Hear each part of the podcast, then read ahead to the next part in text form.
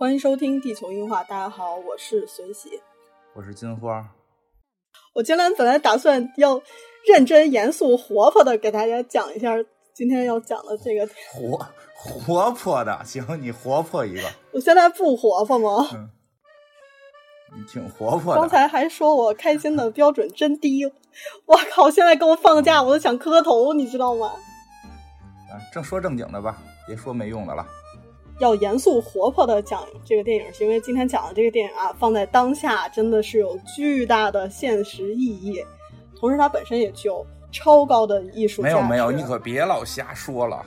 怎么没有？咱俩那天看完聊到两点啊？有吗？你不觉得这事儿放在当下是我们真的应该好好想想的问题吗？哎呀，我知道什么不能说，你别着不。跟你录节目都特别害怕，知道什么不能说，你不要着不着不，就好像这些话都不能说了，你知道吗？不是这样的吧？不知道，不知道。嗯，心虚啥呢？我没心虚，我是我是对我是对你的思想境界有怀疑，你知道吗？你总是给我扣一个什么奇怪的帽子，我委屈死了。哎。不要这样，真的！我先跟你们说个事儿。说之前先说一个事儿。什么事儿？那个，呃，我的微博被爆破了，就是因为呢，我说了一句，有一个手机的品牌把台湾列为了国家，还要不要道歉？然后我号就没了。嗯，这节目也快没了。虽然我不怎么用微博吧，但是我只是一个嘉宾啊。是这个，你赶紧把自己摘出去。对对对，跟我确实没有什么太大关系啊。虽然我不怎么用微博，但是还希望大家能关注一下我的新号，就毕竟还是一个通道了。我们那个新号是下划线李随喜，嗯，就嗯，原来那个老号没找他来。嗯，通过这个平台，大家有想听的内容，可以去微博艾特我。然后你们要催更的话，最好也。有跟我说有有用吗？催更催更有用吗？又没有用，你让人催更干什么呀？我嗨，这不是我我就是下贱，你知道吗？就是压力越大，我这个创作力就 就就越低下。没有啊，真想好好呢，是总约不着你的时间。嗯，没事，你可以多找找周围的别人。没有朋友。嗯，也这个微博对，就微博下划线李随喜，或者，嗯，你觉得如果沟通不畅或者我看不见的话，可以加地球硬化的群三七三六七七七八九。嗯，这个原本不是特别想在在节目里面说这个事儿，但是我觉得这事儿呢跟今天要聊的电影是有关系的，所以跟大家先通报一下我 最近的这个遭遇。嗯。所以本期小小的电影，我们来聊一聊弗列茨·朗的《M 就是凶手》。嗯，有一个抖 M 的故事。稍微介绍一下这位选手，这个导演真是挺厉害的。看了这么多伟大电影这本书里面的作品啊，我觉得这个真是目前我看到的有现实意义的一个一个作品。这位选手是德意志联邦共和国导演。伟大的德国表现主义大师，他影响了之后很长时间的德国黑色电影。通常表现主义都比较关心社会和意识形态问题，而且我觉得他本人比较悲观。一会儿我们可以聊一下他。他一生最重要的作品，也是大家比较熟悉的是，呃，一九二七年那个版本的大都会。这个大都会花了好多钱，然后赔了吗？不知道，反正看那个情况应该是。还行吧，嗯，还行，反正大都会也算是这个比较著名。对，对，他那个版本其实非常先锋。大都会也是在意识形态表达嘛。M 这个作品是一九三一年的作品，三一年纳粹还没有上台，这时候还是魏玛共和国。两年之后，纳粹就上台了嘛。但是当时的社会已经很鲜明的出现了极右的倾向。然后弗朗茨也是通过这个电影表达了对当下环境的悲观，我觉得特别悲观，挺好的，看的挺乐观的，是吗？觉得人民很团结，都有朴素的。对啊，我看着还挺乐观的。对啊，正正正义的。这个这个德国人民都是好的。这个主要是后来这个希特勒上台之后，确实让德国走向了纳粹的这个不归路。是吗？那人民怎么把他选上台了呀？啊，就就不知道啊。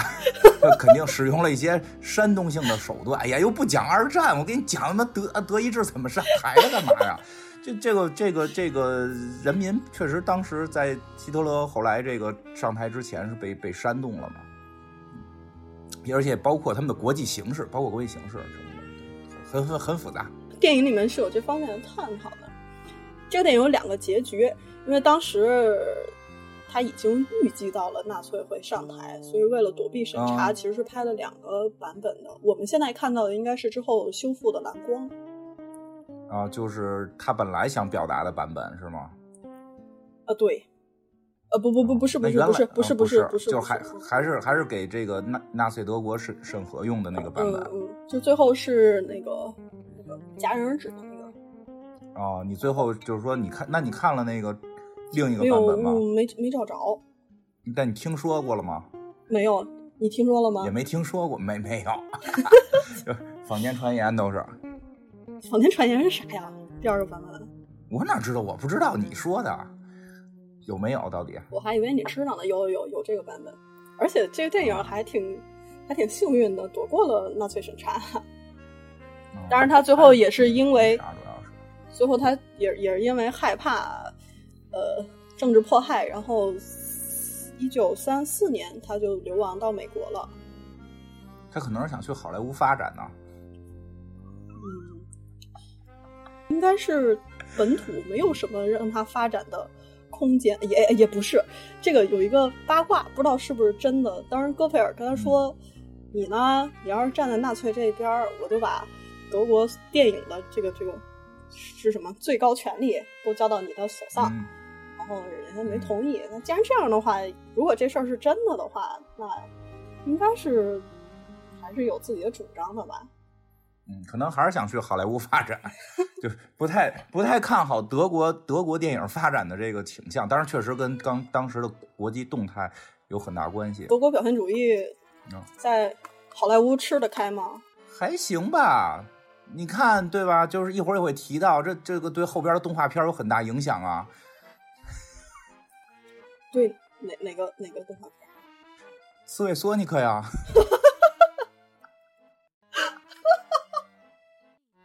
乐什么呀？这是那这影响特别厉害，那个黄金大劫案还影响了我们国家的电影呢。那确实影响了，你这都是互相影响的，世界文化互相影响。那个曲子是是交响乐里面的一个一个小段儿，并不是电影原声。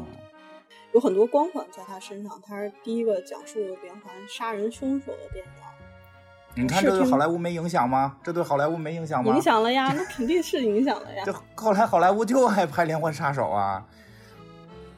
还有视听语言的运用，也成为了悬疑片的基石，并且启发了德国黑色电影。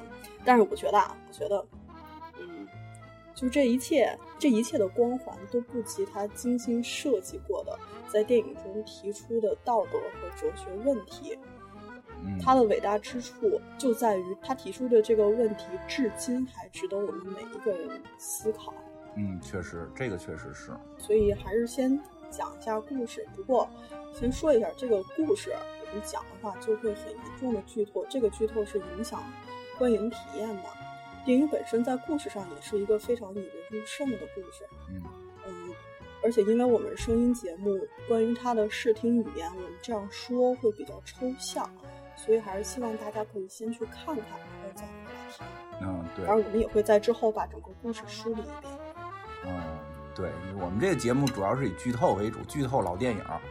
这个，不过这个还真是，就是跟之前做过的一些不太一样，因为之前有些吧，这个这个，就是因为这个片子真的是它本身剧情的那个这个取胜的是比较大的，核心是这个剧情的取胜。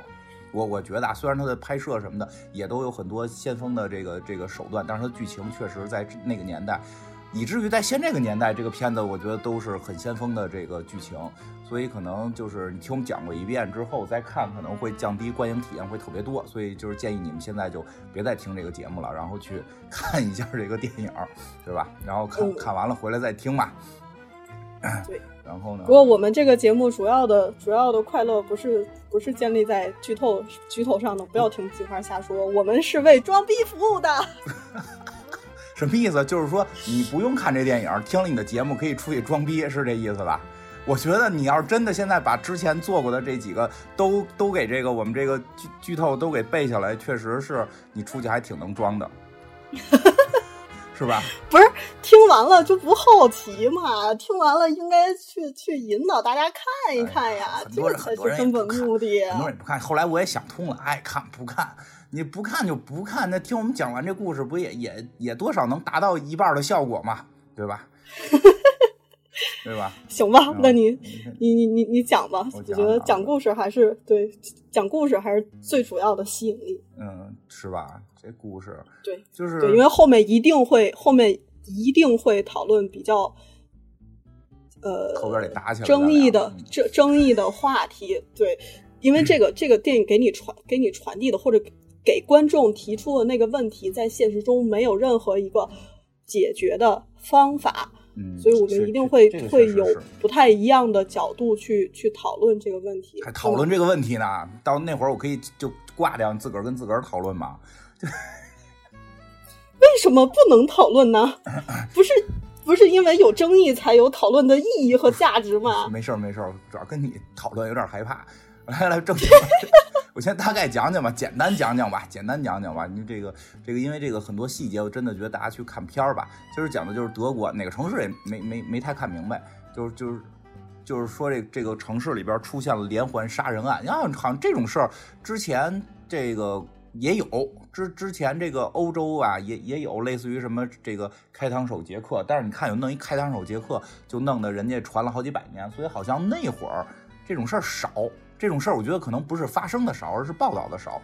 但是但是在这个这个这个三几年的时候呢，什么新闻报纸都已经出现了，所以当出现了一个连环杀手之后呢，就全城就都哎就都这个这个很紧张。然后这故事一开始呢，就是说先说是这个。连环杀手已经已连环杀人犯已经有了，他主要是杀这个小女孩，岁数大概七八岁的小女孩，这非常非常恶劣的这个行为，非常恶劣的行为。然后呢，这个故事一开始就是有一个又有一个小女孩，这个通过这个他他也没明言怎么怎么怎么怎么抓怎么杀的，反正就是明显是给给把她给抓着了，而且这个叫什么这个罪犯呢还吹着口哨，这这是一个。就是对好莱坞影响非常大的，就 吹，来来，你唱一个，噔噔噔噔噔噔噔噔噔噔噔噔噔，对对对，就这个刺猬索尼克的歌，是他们家可能刚看完刺猬索尼克，吹着这个口哨出来就骗小姑娘，因为他有一个情节，这这前头前头得介绍一下，他骗小姑娘还是得用点东西，用的呢，这个这个是这个气球，所以他是吹着口哨，在一个盲人的这个卖气球的这个。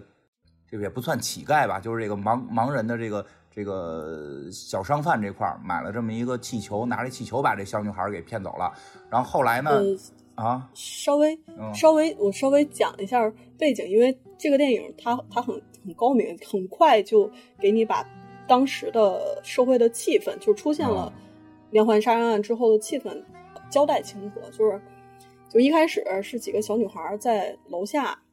啊，这观众是一个上帝视角啊，这不是一个本格推理，它是观众是全知全能的视角。嗯，呃，在小女孩玩的时候，他们在传唱一个那个歌谣，大概就是在唱这个连环杀手的歌谣。然后那个小孩当时是是像点兵点将一样，就是围着一圈，然后中间那小女孩在那指谁，然后楼上就有一个大姐。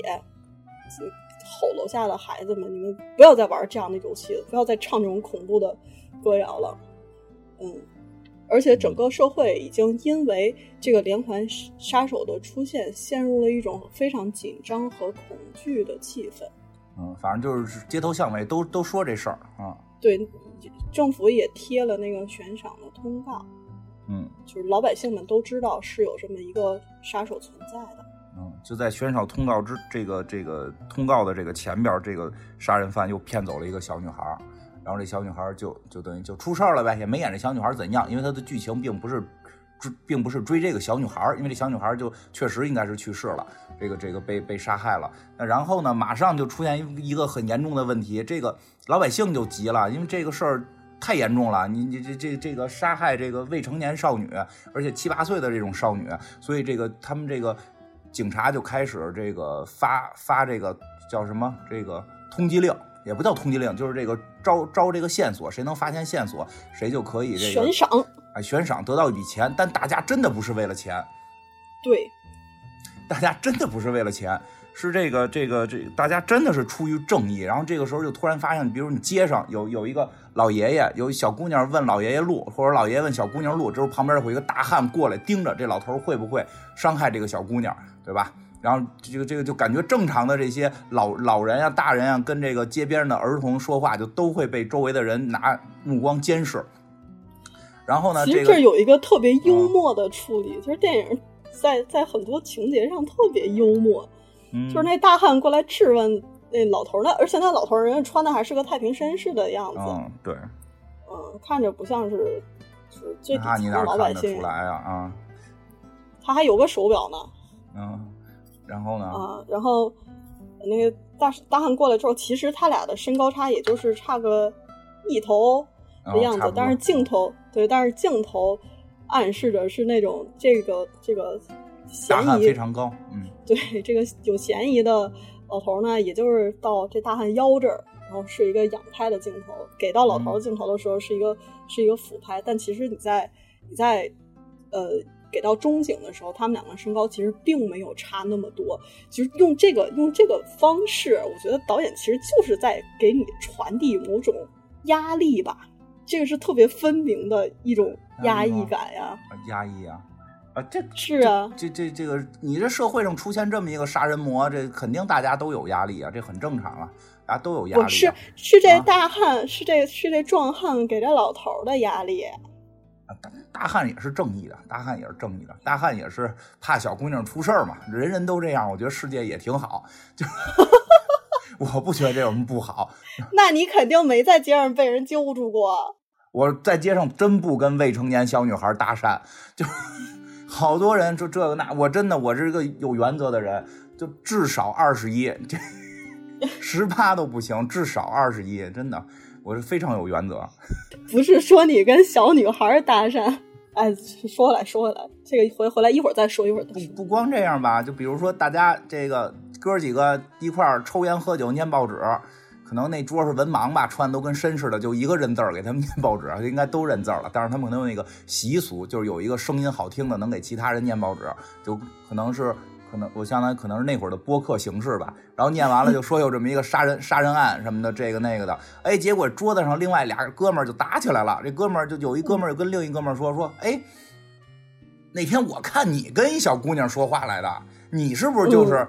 这对对这种未成年少女有这种特殊的喜好，这杀人犯是不是你啊？然后那人就急了，就你凭什么诬陷我呀？然后就俩人打起来了啊！就就不光这样，就就就是这个这个全城都这样了。然后包括这个应该市长吧什么的，还责问这个警察局长说的这个这个你们怎么办案这么慢呀？对吧？警察局长说我们人力不够啊，我们我们都不睡觉了，我们都你你知不知道我们每天接收多少线索？对吧？那线索就是 就。是俩人跟他妈的跑警察局去，不是我我报案，我看见了，就是就是就是穿的绿衣服，哎不对，我穿的红衣服，俩人现场就打起来，就那小女孩穿的绿都没看见，但是都是出于正义感，就跑来派出所，就就胡说八道的，反正都被轰走了。对，全社会都这样啊，可不是一个两个。刚才落了一点儿说这个这个被在街上逼问的那个老头。他也不是，他可不是被壮汉一个人逼问，后来热心的都来了都有啊，对，都有都来了，是啊，就揪住，就把他揪住了，对吧？瓜田李下，你哪能随便随便这个叫什么？随便这个戴帽子提鞋呀？踏了鞋赶紧过去，就知道有这事儿，还跟小姑娘穷斗斗什么斗啊？对吧？哎，那我问，哎，我问，我问你一句，那我问你一句，你就是你要是那个老头的这这个角度。有一个小姑娘过来问你：“金花叔叔，金花叔叔，现在几点了？”你你就冷漠的走开吗？我就赶紧告诉他几点，然后就跑啊，就赶紧走开呀，就告诉他告诉他几点，赶紧走，甚至都不说话，给他看一眼表，你知道吗？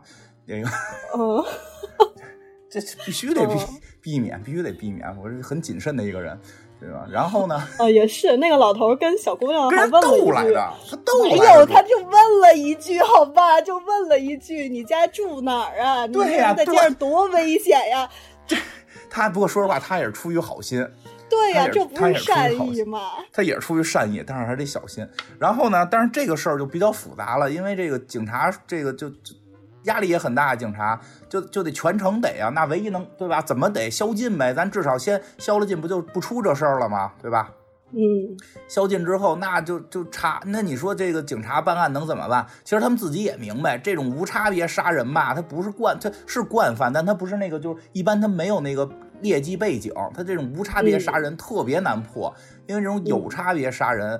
是是你你通能通过这个就是他这个这个受害者的这个家庭情况啊，然后之前发生的事儿，你可以去推断，然后比如你有几个之后，你可以去去去大概能定位到是哪一类人或者是什么人你去找，但他这是属于无差别杀，这个就特别难找，所以警察也干没辙，干脆就是咱们就就开始搜吧，就其实这个这个怎么说呢？这这算是那什么吗？就是先从底层搜呗，觉得这这这可能。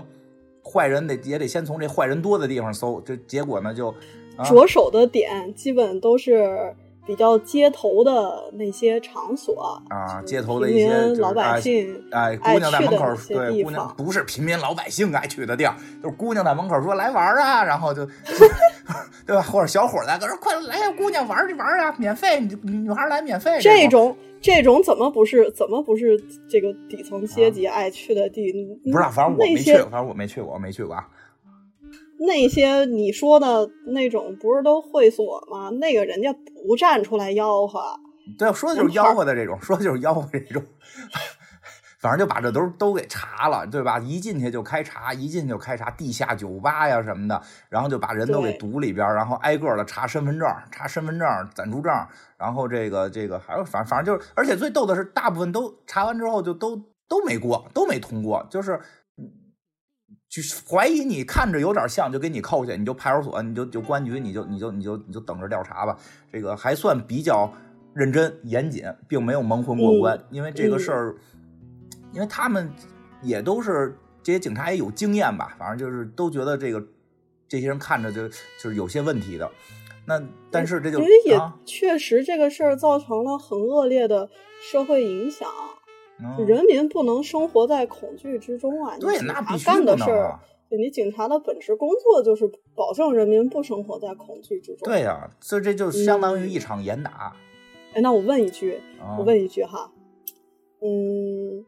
我在酒吧无关无无端的被人查身份证，我带了身份证，并且我的身份合法，然后我还是没有缘由的被抓进了警察局接受调查，这是不是我生活在了恐惧之中？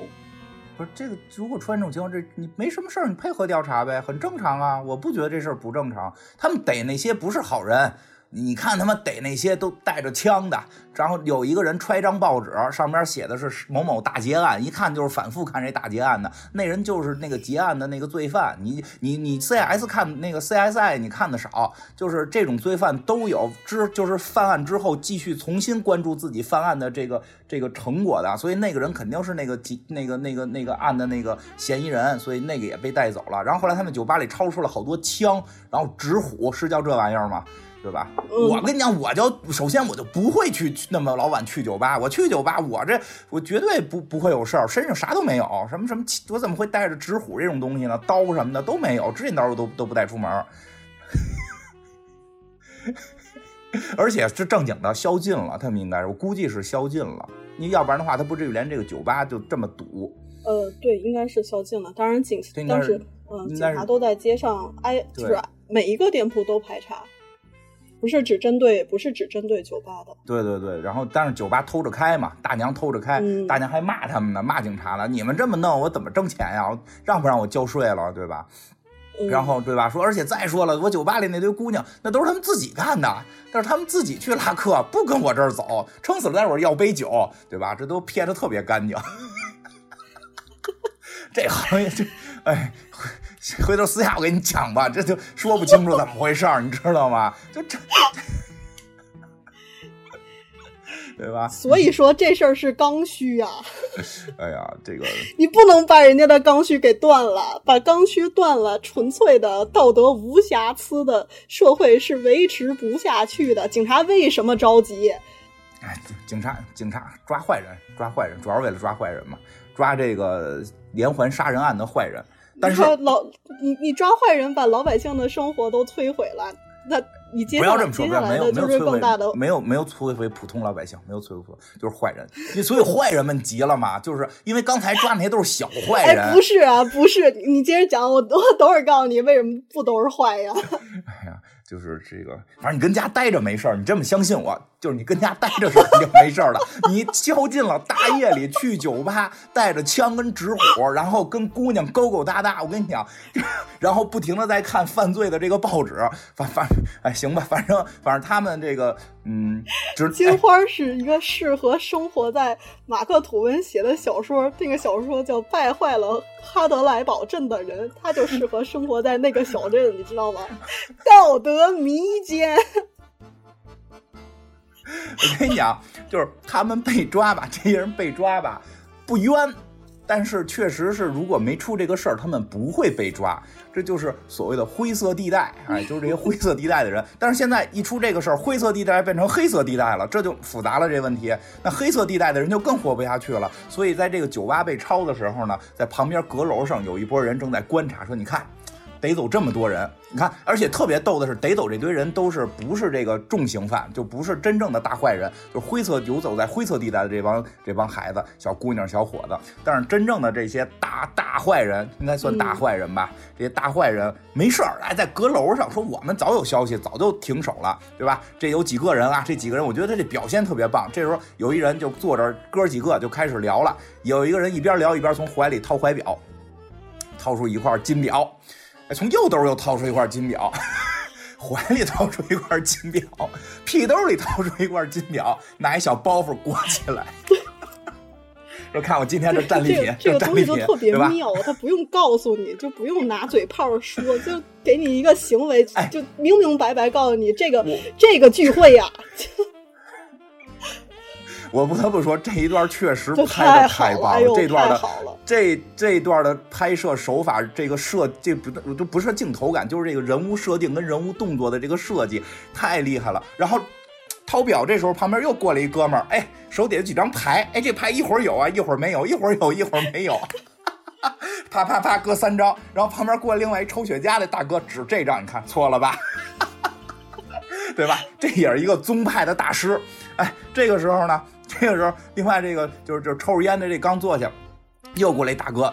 这大哥就就刚才那三个都穿的还是这个正经，就是怎么讲绅士一点要不然三件套吧，要不然也有个西服吧，兜里再塞塞个塞个白手帕这种。又过来一大哥，这大哥不一样，这大哥这个这个穿的就跟别人不太一样，就是有看着特别凶残，然后面相肉都是横着长，一直抱着一小箱子，反正看着就比那几个横。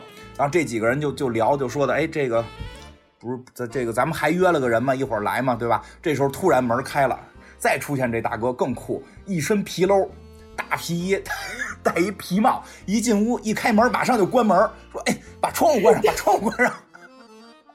真的是给这些灰色地带、灰色产业的大佬们挤兑的没辙没辙的。对他们已经是黑色地带了，黑色地带了，哎。这大概大大概大家能理解这几人干嘛了？五个人坐下了，然后最后进来穿皮衣这个最横，一看就是这里边的大哥，对吧？这个这个戴着皮手套，还皮衣脱了，戴着皮手套啊，拿着拐杖往这一坐，就开始聊。这个这个，当时我跟随喜看的时候，就是随喜认为这是一个黑社会组织，我就给他讲，这不是，这相当于什么呀？这是各这是他们这各行各业的领袖互相之间是没有一个。没有一个谁是大哥，就是这是五个大哥凑一起了，对吧？这五大哥凑一起了，哎，对吧？有这个能偷东西的，哎，领导人或者各行各业的话事人，对对，凑在一话事人五大五大话事人聚集五大五大超能力，这。对吧？掏金表那个就是能偷嘛，能偷嘛，对吧？然后这玩扑克牌，这就是接小偷工会的会长。对，玩扑克牌这就是骗术大师，你知道吗？骗子就是骗术大师。然后好像穿白衣服那个，就是抽烟穿穿白衣服，看着有点绅士的那个，好像是是鸡头，是这个这个这个妓女行业的这个这个大佬。然后另外那个拿着箱子那个，那一看就是抢银行的那种，就是抢劫犯。最后进来这个，明显就是特有身份，就有点奔着家族去了。这个。这他应该，我猜啊，应该是这这那种黑社黑社会产业的那那种大佬。然后就是咱们现在，呃，他们他们这里面是有一个丐帮的大佬的。那哪个是丐帮大佬啊？那就是那个那开，那就是我说开酒吧那个，也也不一定。就就是那可能他们下边一个分支。你比如小偷的，可能他下属分支管黑社会的那个，应该是负责丐帮的啊。这不不重要，不重要。就是他传递的信息啊，就是这些黑色江湖五大哎。对，光明顶光明顶聚首了。对，黑黑色产业的大佬们来到这儿，因为社会的宵禁和因为这个凶手还逍遥法外，影响了他们的行业，肯定是影响了。因为你警察天天宵禁，我这买卖确实干不下去。你。对呀，这都是晚上干的活嘛。你这晚上宵禁，然后警察满处追人，对吧？你这各行各业都不好干。然后这段拍摄也挺酷的。来到这儿开会来了，就是是一个是个峰会吧？你们就理解成峰会。峰会，对，峰会。这个 主要这段拍的我觉得也特酷。他这时候警察也在开会。哎，对。警察也在开会，然后他这个会议的拍摄手法是把这两场会剪到一起，就是警察那边说一句话，是是一个平行蒙太奇。哎，对，警察那边说句话，然后呢说一段话，然后这个这帮这帮黑黑社会这帮这个这个说一段话，然后互相之间是看似没联系，但似乎又有联系，对吧？每个人都在表达自己面对这个城市出现了一个变态杀人狂的时候。该怎么办？嗯，对吧？然后这个这个包括黑社会这边这几个这个大佬就说，我们要不然登报吧，就是 咱们五大行业联名登报，这事儿跟我们没关系。我们现在也谴责那个人。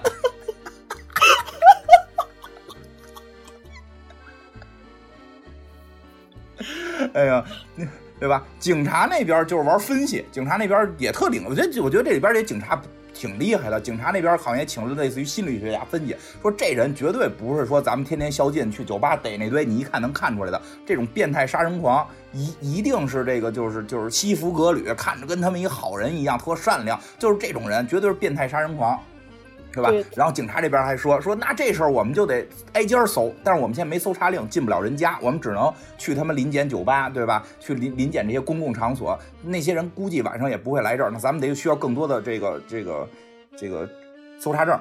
呃，不不不是不是，已经已经进人家了。你就就是被质问的那个老头之后，有一个情节就是警察去人家家里面搜查，然后那是被指控了，有个女的在旁边哭哭啼啼。我这是。那个是那个是老头被指控了，那个是就是就是有人来报案，就是邻居报案，把把另外一邻居给举报了。他举报之后就能有搜查证了。现在警察是想挨家搜，就是不用举报就愣搜。哦。但但是这个不行，必须得有人举报。但是这个这个举报这个事儿呢，就是对于警察来讲最大的问题是工作量处理不过来，因为每天处理举报的人得处理特长时间，就是。呃，对对对，所以不如干脆我们有搜查证，但是搜查证你也批不下来呀，对吧？然后反正警察这边后来也就是没没什么辙，就开始胡扯淡了。他们就是因为没有微博的 AI 分析，就就举报的数量到了一定的一定的量级之后，直接就给你封了呗，对呗，对吧？那没办法，那会儿人力嘛，人力嘛，很困难呀，很困难。对吧？然后呢，这个罪犯那边不吝这个要什么搜查证啊，对吧？管你委屈不委屈，我看你也不怎么委屈啊，挺开心的嘛。然后这个罪罪犯这边也想了很多这个这个办法，甚至甚至有人还说要去找超能力者，对对，说要去找 要去找个巫师，我操！那罪犯也是胡来，找一巫师吧。然后那个最那镜头特别好玩，就是说找巫师的时候，那个就是旁边几个人就都那样了，就是有一个人提出找巫师，然后剩下几个人就都特无奈，就你智力有问题吧，对吧？然后最最最后，哎，人家这个特特别幽默，对，最后这个这个这个丐帮这边还是有办法的，对吧？真正我们这一样，就是这个，你看咱们武侠里边也是丐帮，那就是最大的丐帮最厉害的不是武术，不是武术，最厉害的是这个什么这个。情报网，对吧？对，因为罪犯那边现在，罪犯那边已经决定了，这我们不能等警察呀，警察连咱们都端不了，他还能端住这个人？等警察咱们都饿死了，咱们要自己动手把这个人抓出来，交给警察，对吧？然后呢，那怎么怎么怎么办呢？对吧？怎么办呢？那就是，那咱们不是有丐帮吗？咱们用关系，用这个情报网的方式来去解决这个问题。于是呢。于是他们就说：“这个，那咱们现在就把这个消息分发下去，让这个咱们的所有小弟们，现在最重要的事情是找到这个这个人，把这个把这个连环杀人案绳之以法，咱们就能够继续开始咱们的黑暗生意了。”嗯，然后就开始这个在地图上指这片归你，这片归你，然后那个就开始给每个人。叫什么？就是这个这个这个开始给丐帮就是发补助，然后每个人去这个丐帮去，就是去他们这个总部领钱，然后领完钱之后，就是你分这你你分这段啊，这段由你由由由你来管，就是这这个比如这这一百米是你的，那一百米是你的，你就负责这一百米安全。特别有秩序，可有秩序了 啊！什么样都有，比如装瞎的呀，一条腿的呀。对吧？很有秩序，很有秩序。然后还给他们发吃的。主要是人家的效率是真的高，他们比警察的效率要高。那当然了，不用搜查证，而且他妈人力这么大，这你不听话打死你。警察那不行，他妈就就辞职了嘛。每个人哎，真的特别厉害，就登记你叫什么名你负责哪条街，对吧？然后那个那个那个你你你你你是谁，都都给登记好，撕一条，这条给你，你拿着。如果你找到了这个，你指这条，你能换钱一万五千这个这个那个叫什么马克还是什么？拿拿一个一式两份的小条，有凭有据，有组织有纪律。而且呢，而且呢，就这个这帮哎，就真的这帮这个，比如装瞎的呀、一条腿的呀什么的，卖气球的呀，就都在自己的工作这个要饭岗位上就开始，要饭已经不重要了。比如看一男的搂着一个七八岁的小姑娘走过，那眼睛就必须盯着，就玩命看，一直走到学校，然后这女孩说爸爸再见，一拥抱进学校了，然后再坚再坚持下一个，对吧？而且就是。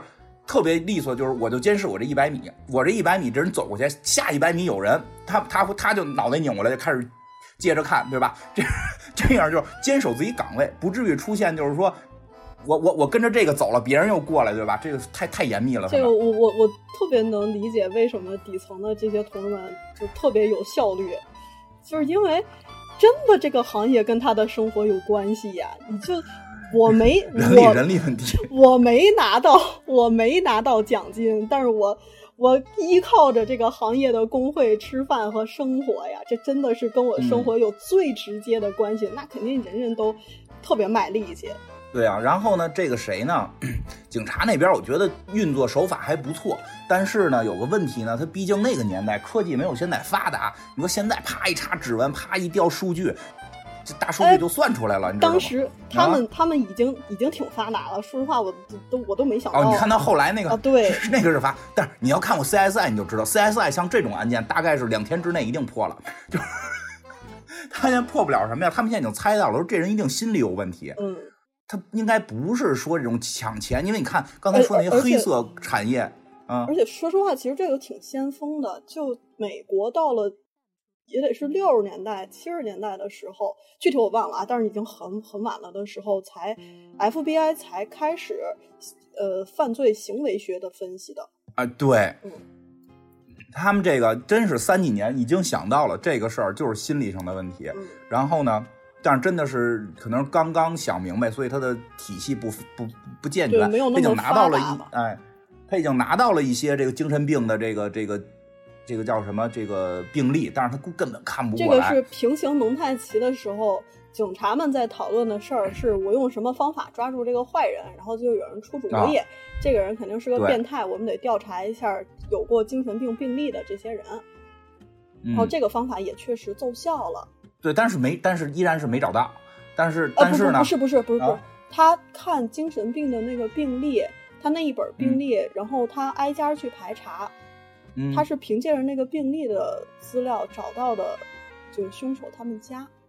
嗯，但是没找着，就凶手没在嘛。啊，凶手对吧凶凶手是没在，而且凶手之前落了一个落了一个情节啊，就是嗯这个这个凶手还非常嚣张，他他觉得没过瘾，不太过瘾，然后还写了一封信嘲笑啊，对嘲笑对对对，嗯嘲笑嘲笑警察嗯哎，但是这我没太看明白，这嘲笑警察这事儿跟后头好像没什么太大联系。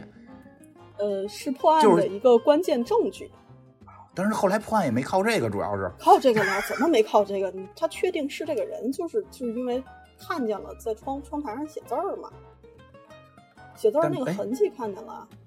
但不是，但不是是这个是是这个，因为吹口哨被发现的吗？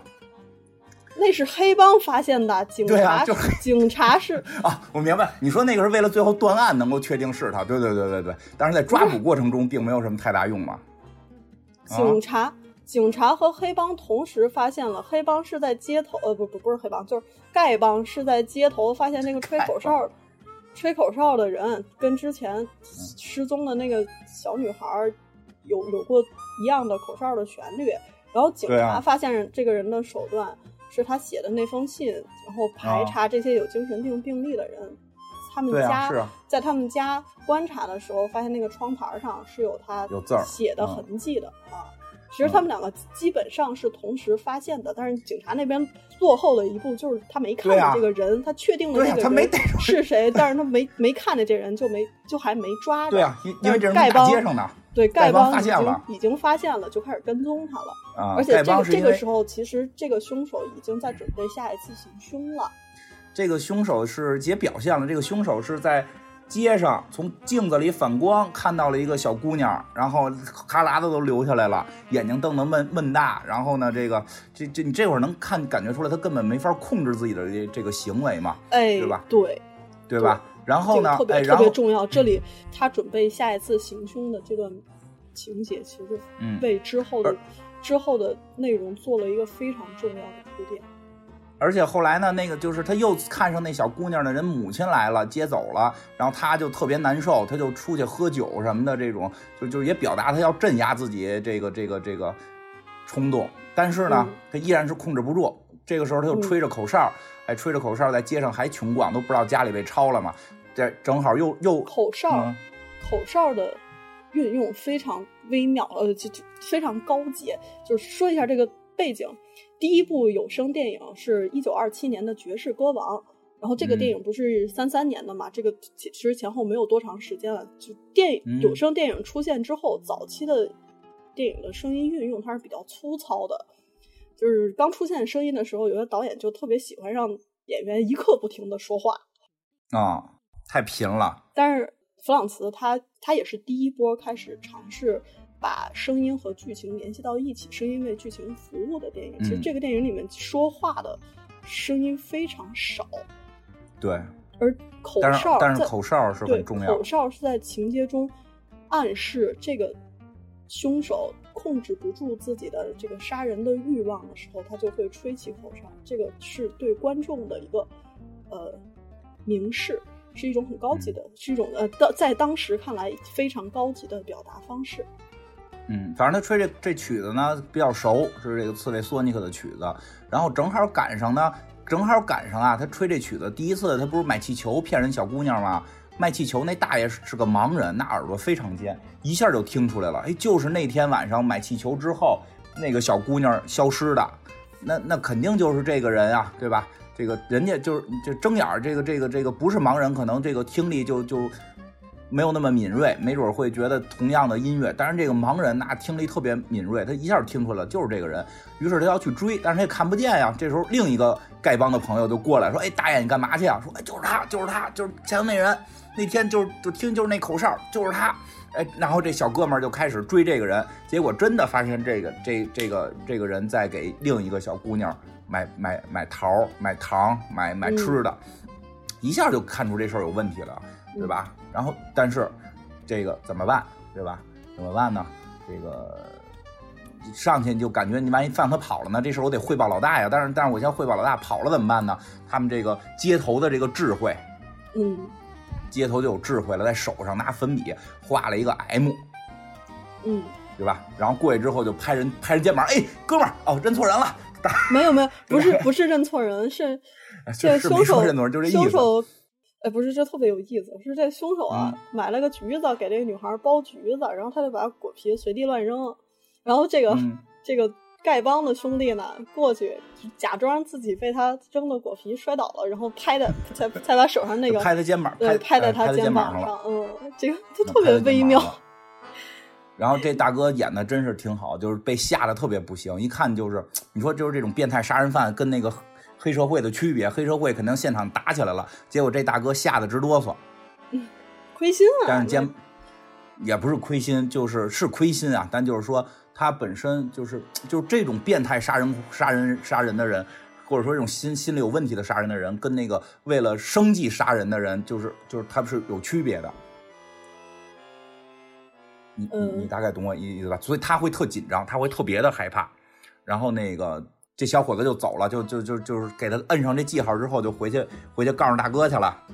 嗯，回去告诉大哥呢，这个结果呢，这这这简单说吧，就是很很快的，就是大家都知道他这个要找这个身上有 M 的这个人了。而且这有 M 这个人他自己也就这个叫什么这个嫌疑人 M，他也被他也发现了他身上有一个 M，别人在追他。对吧？他就开始逃跑。他要是跑家去，警察叔叔就逮着他了。嗯。但是呢，这个 黑社会现在就不是丐帮了，就黑社会就开始动用自己的这个街头力量围追堵截他。真的，我觉得特别特别的那什么，正能量是吗？对吧？特别正能量，围追堵截，给他最后逼到了一个。给他逼到了一个大厦里，我这这看着一堆小流氓似的人在追着一个像绅士的人跑，但是那个绅士实际上是变态杀人狂。哎，那堆小流氓撑死之后小偷小摸，然后就堵他，然后还还有计划，你从这头，我从这头，然后咱们包抄他。结果街头智慧很很很聪明，这个警察没逮着他，结果把这人给堵到了一个大楼里边，回去就报告了，报告老大爷说这个已经被困在这个一个大厦里了。嗯，这个大厦就是是个是个写字楼啊，是个底商，一层。哎，是个底一层是个银行，我觉得这很逗。一层还是个银行，然后说二三四楼都是都是写字间啊。然后呢，这个说我们一直把着门守着呢，这货没出来。然后现在这大楼晚上关门了，然后咱们怎么办，对吧？就这帮这帮这个这帮这个黑道的就先说，要不然咱们就报警呗，嗯，对吧？然后这个好像这黑社会大哥没同意，说咱们得自个儿动手。我觉得是不是这个街头的势力们都有？自己嗯特别严谨的一套一套规则，就这事儿咱们不能报警。我我们我们可以不认同这个警察的制度，但是我们自己有一套非常严格的制度。因为他已经侵害到我们的利益了，我们要自个儿去抓。就这这这这是我们有一个自己的规则，你得就是最后完事儿，我可能交给警察。我得因为因为我后来想了一事儿，让警察知道这人逮着了，要不然的话警察还天天宵禁呢。但是我们得先用我们对吧？我们得先用我们的规则去解决这个问题。哎，于是呢，他们就要潜入这个大楼。这个时候我刚看到这儿的时候，觉得他就进去就完了嘛。但是没想到这大楼还挺复杂的。对，这大楼非常复杂。毕竟一楼是有银行的，然后对大楼是有一套还挺完善的安保保安系统，安保系统非常之完善，好像得有两三个人在这守着。呃，对，两三个人，然后还有定点巡检制度，如果到点没有没有巡检到那个巡检点的话，就会自动报警。哎，就是他这个对，而且他就是说他们是这个黑道的，不可能说让这个让这个。安保人员让放他们进去找这人，这也是不可能的，对吧？这安这安保人员是应该是属于这个跟警方是相关的，因为他们整个系统跟警方是相连的。我觉得确实可能跟因为因为是那个有银行有关。然后他们就要潜入这大楼，结果就是反正这帮 这帮黑道的也也有能力，拿着枪就把这个把这个叫什么这个安保人员给给控制住了一个啊，给控制住了，因为剩下的在上头检查呢。嗯。剩下在上检查呢，因为他这个设备还真是先进。他是大楼里边啊，有好多这个钥匙孔。这个这个啊，这个夜班的这个保安人员呀，他必须就是要在这个楼里边巡逻。每到一个地儿，拿他的钥匙拧一下这钥匙孔，然后呢，以以确认他到了这地方来检查。一方面，我觉得是记他是不是来查了；另一方面，万一安保人员出了事儿，那这个就没有人去那块拧那个钥匙孔了吗？就会自动报警，警察就会自动来。对啊，这太先进了。对，对吧？他们先把这个一楼传达室这个看门的给控制住了。我大这个黑社会大哥，然后带着这刚才那几个偷东西的、变魔术的，然后抢劫这个抢银行的全来了。说现在还有两个夜班人员啊，你们要把他们也给控制住。然后把他们给控制住之后，还说呢，说你看这个了吗？你看这个了吗？这个你钥匙拿着，你现在就是安保了。你给我巡夜去，到点儿你都把那给我拧上没，对吧？要不然警察就来了，警察也得，虽然他们现在都在逮坏人，嗯但是警察来了会把他们也逮了，对吧？再说这这个真正的这个这个杀人犯干嘛呢？这杀人犯呀，在这里边啊，他害怕嘛，他他就跑到里边仓库藏着去了。结果这原来的这个这个楼里安保人员把这仓库门给锁上了，他出不去了，他给困在一个小仓库里了。嗯，然后呢，外头这堆黑社会呢，就简单说给这个保安都控制住了，他们也不知道他在哪儿，对吧？然后这时候大家就各显才能了，溜门撬锁的这，帮人在来之前呀，可能也就想到了这个情景。我看什么梯子呀、冲击钻什么都带都带着呢。都带都带溜门撬锁。大哥，哎，真的，大哥那哎，我觉得那特别酷。大哥就是，哎，咱们看他在不在那屋里。这哥们儿过来了，看我的手艺，啊，西服拿下来，搁在搁在这个这个什么楼梯的这个扶手上，然后自己啊吹吹手指头，活动活动手指，看该哥显示才艺了，对吧？上去啪两下，哎，就特别哎，我觉得特绅士，跟他妈跟他妈医生似的，看一眼这锁孔，一摸，哎，这把钥匙行，对 这是业务，这是业务特别熟练的，这是应该底层这个这个行业的精英们都来了。对这，我觉得都不是都就是。已经不是说业务熟练的人了，他他把他把开门，他把撬锁这件事儿变成了一个艺术，就我就真的像表演一样啊！脱掉我的绅士的大衣，然后活动活动我的手指，对吧？轻轻的看一下锁孔，优雅的拿过一把钥匙，就，哎呀，然后那个黑社会大哥就开始穿皮衣进，那时候穿了身警服，就是他冒充警察进来的嘛，开始指挥调度，调度有方，你三楼，你四楼，对吧？然后那个最傻的就是那个抢劫犯，愣他妈要要要给人门给钻了，报警，你知不知道？那门一开了就报警了，他妈没文化，太野蛮了。那怎么办呀？说那这我们进不去，这这这个这个这个大门啊，可能是银行吧，我就不太确定反正那门进不去应。该是就这个楼里啊，肯定是、嗯是要锁门的，就是有些办公室嗯都是要锁门的，但是他们办公室肯定都锁门从。门嗯从门上进不去，他们就想了一个奇妙的方法，就是我们对，因为其他那些是靠那个开锁那大哥动手指开，嗯但是有一个他们没开，我估计有可能就是是不是银行的办公室什么的，就说这里边可能有进这个报警系统，那怎么办？你抢银行了，你他妈还不会吗？啊，对，操，从他妈二楼往下钻，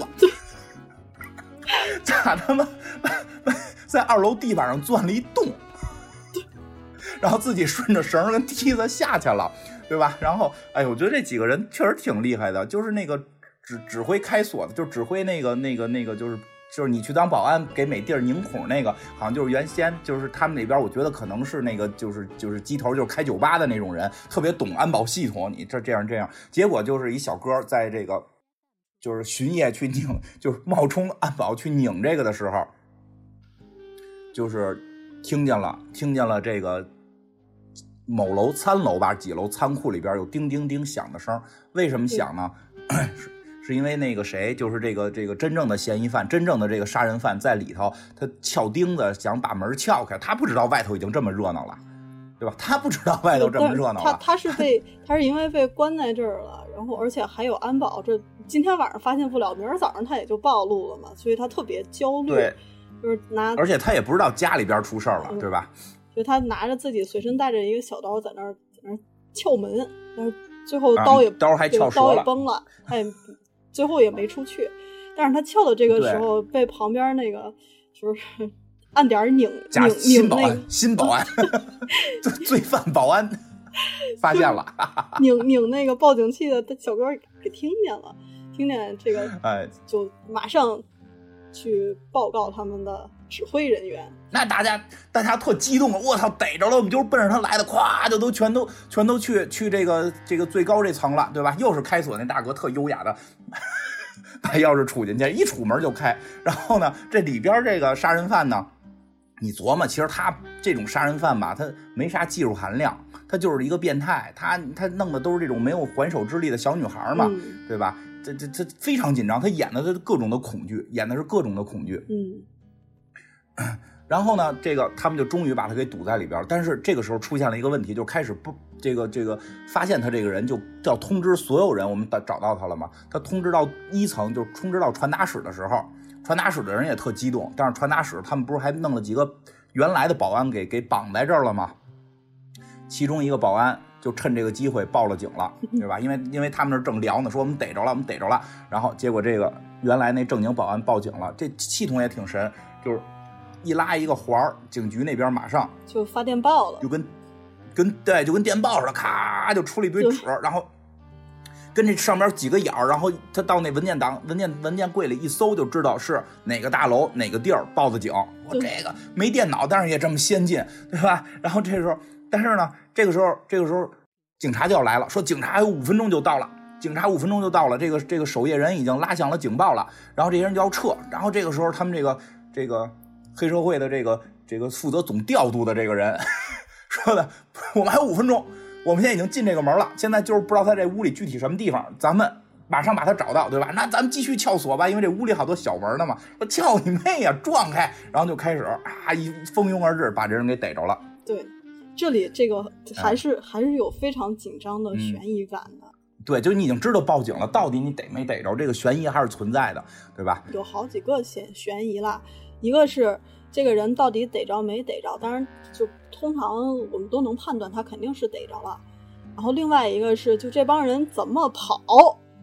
哎，对，嗯，还好，他们怎么跑还正常，这帮人都是惯犯，还是非常机灵的，几乎全跑掉了。对。看用词很准确，几乎全跑掉了，对吧？对，但是这帮人就是一问题，他们不是，所以说他们并不是原来就是一个家族，因为他们这个协同工作能力稍微的有点差。那个总调度吧，就是就是一个怎么讲？为了达成他的 KPI 是不择手段的，他的目的就是逮这个人，他忽略了一些事儿，忽略了什么事儿呢？当他通知所有人我们去逮那个人的时候，有一个人在天花板钻了个洞，跳到楼下边去了。把牙给忘了，不，我觉得这个是是底层执行的这个兄弟们确实也有点水。你说这 把他给忘了，总共来了三个人，走了两个人，还一个呢，人呢？人不是不是人来的人多，不止三个，确实不止三个。主要是一想。下去那人就是开始在，就是开始讨论开会的时候，那个抢劫犯的那个大哥大佬，那那他是抢劫犯的业界精英嘛，对吧？人瞬间能跟天花板钻一个洞，就能够跳到下个楼层去，对吧？最后在底下喊呢梯子哪儿去了？人呢？给我弄上去呀！你们这帮孙子！结果弄上来一看，就全是警察了，给他给逮着了。对。那逮着之后呢，这大哥还特仗义，就没出卖这个事儿。我估计啊，我估计他可能心里也明白，这不是说我们去抢一钱什么，我们这是维护正义去了。我要为正义替兄弟扛。然后警察呢，就就说他们偷了东西，然后那个把你搁这儿，对不起你，你还不好意思交代，你还有什么可替他们这个？他申辩的原因是因为这哥几个真没抢银行，他就是破坏破坏了公务，把天花板钻了个 洞。我跟你说。这罪就不小了，天花板钻了个洞，因为警察现在没弄明白什么丢了，明白吗？警察警察没弄明白什么丢了，所以就骗他说他们偷了东西，然后就是你还替他们隐瞒，但他知道啊，我们没偷东西啊，对吧？我们有什么可偷的？所以就就是替他们隐瞒，而且我觉得是什么呀？他也觉得这是为了正义，就是 这如果真是说那边偷了一笔钱，然后给他一人搁这，他肯定就就把他们都出卖了，对吧？但是呢，这个时候。哎，这帮这帮谁也行，就是这帮罪犯也行。对于那几个保安没下狠手，呃，对吧？但是现在由于，对，我觉得死了吗？报警的，好像报报警那个可能死了。反正另外两个没死嘛，所以另外两个就有人交代了，说他们弄走个人好像，但是呢，这个事儿就特复杂，因为没丢东西嘛，所以说来说去只能算是破坏公物，让他给这个天花板给给天花板糊上，你也不能怎么样他，对吧？就是非法入侵的罪过和 和抢劫银行的罪过它不一样，就就是我们对呀，撑死了，我们看的时候我们就。这真的是特别欢乐，直接想着，哎呦，这帮地痞流氓、无赖、黑社会、丐帮，去真的没抢银行，都给天花板钻了个洞了。一层就是银行，都没抢，就是为了逮那人，就为逮那人，是真的，主要给他工具也都没收了。有组织有纪律，但是就是把他给忘了，就是在撤退过程中忽略了一个人。哎，然后呢？然后呢，这个办这个案件的人实际上并不是办那个重案，因为像那个就是抓那个变态杀人狂，那是重案组，相当于对吧？我不知道他们里边具体的这个这个这个。这个职称了，应该相当于重案组的头这个应该相当于是这个社会治安的头社会治安这头就是说，这事儿太奇怪了，他们没偷东西，这么多人来没偷东西，好像带走个人，但又不知道带的是谁，他特别想知道这个事儿。于是呢，他就找来重案组这人，就是说：“哎，你帮我个忙，吓唬吓唬那货吧，大概这意思吧。”因为他他就是你吓唬吓唬，没准能吓唬出来嘛。结果这人就过来吓唬来了。过来吓唬的过程当中呢，就是这个这个被抓住这个罪犯，被抓住这个抢劫犯，一见这重案组老大，一下就怂了。因为我估计都都是相当于你看见大增了，就是 对吧？知道这这都是道里人，知道这已经我怎么到他手里？我他妈没干坏事啊，对吧？所以就一吓唬就说实话了，对吧？因为开始对还还是有比较。有比较高明的刑侦的呃那个审讯的手段，就骗他来的，说死人什么的。这个呃，对这个警警察的手段也也是可以的，不是不是一个废物，不不白给，不白给，人人家这人家已经逮着那人家里了，不白给，就是确实，但是没有民间的这个智慧那么快。然后呢，这主要这大哥还特别臭拽，叼着烟啊，这那个就是这，你就是把事情交代了，我们就还是有的聊的嘛。然后那边那嬉皮笑脸，我们主要是逮那个变态杀人狂去了。然后这探长自己就。震惊了，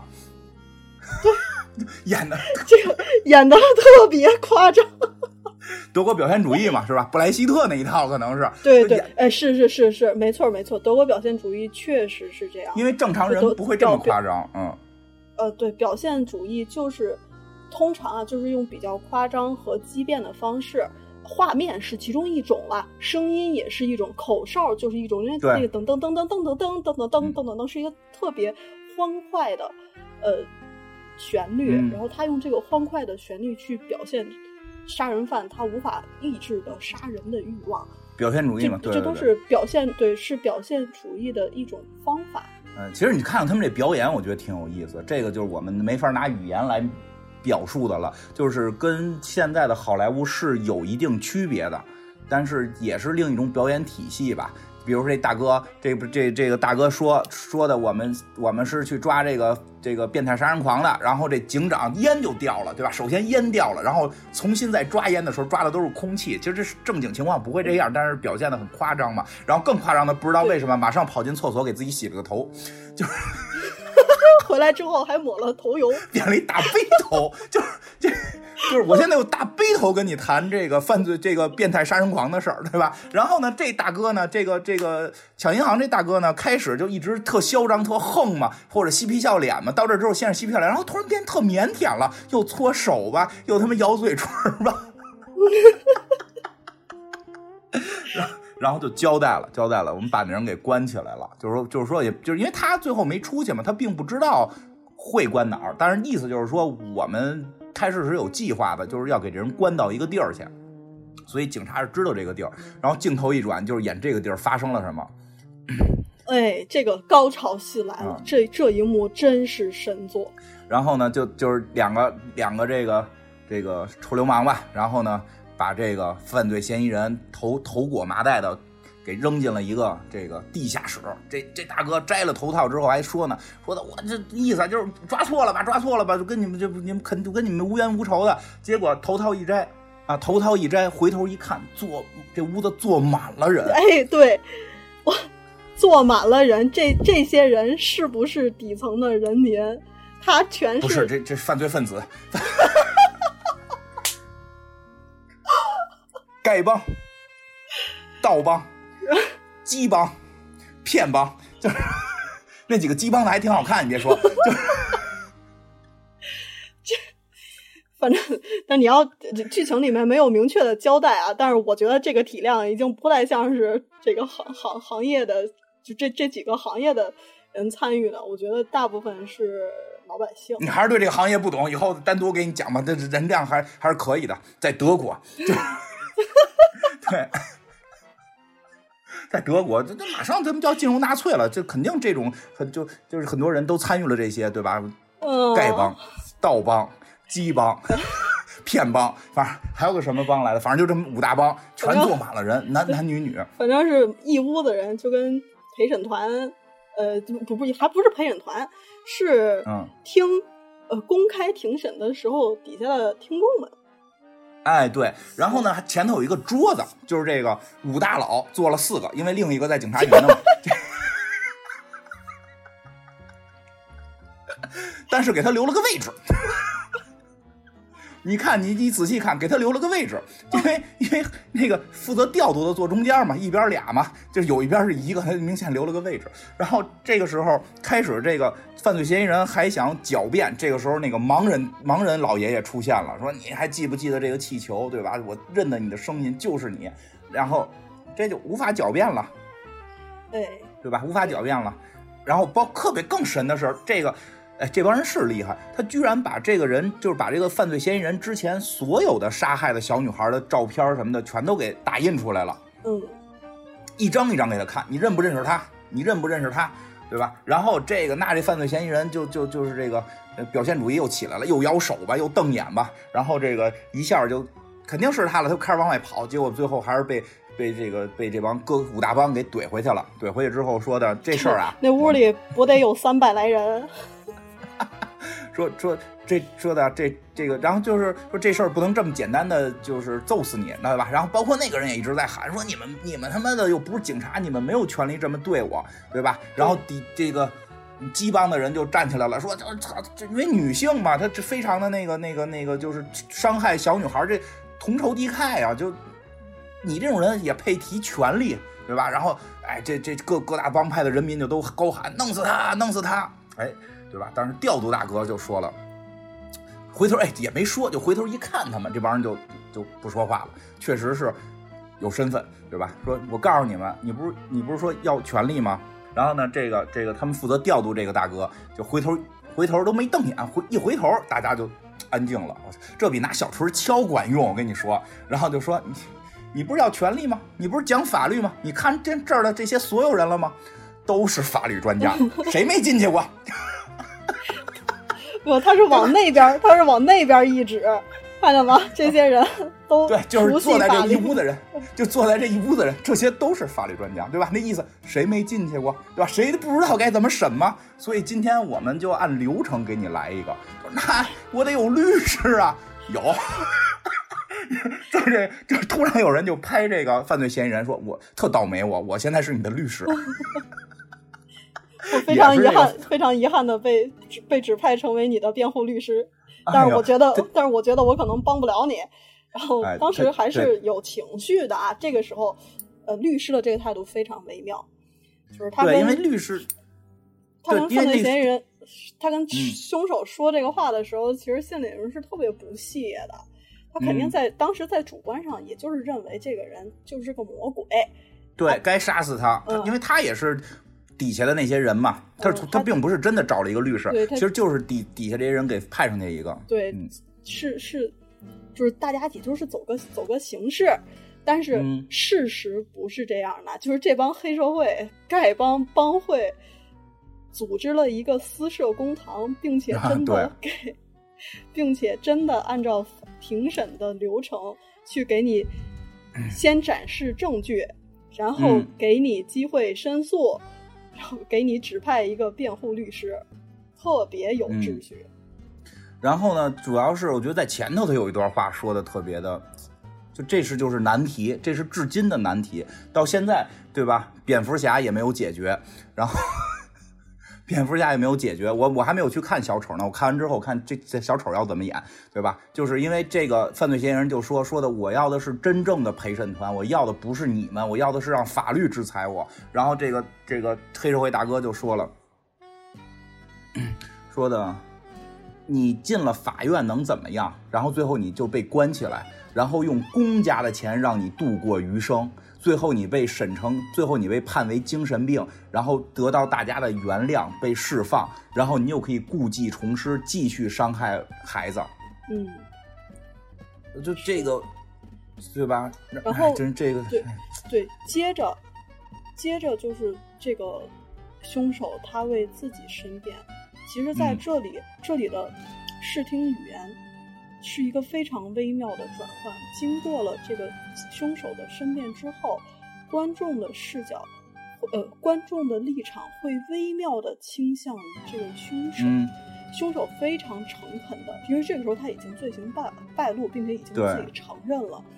他跟这个私设公堂的法官大人们说，非常诚恳的说自己。控制不了自己的行为，你们每一个人设身处地的放在我的角度上想一想，我难道想我难道想成为这样的人吗？你们有过我这样呃，那大概是这个话，你们有过我这样的感受吗？你们能理解我的感受吗？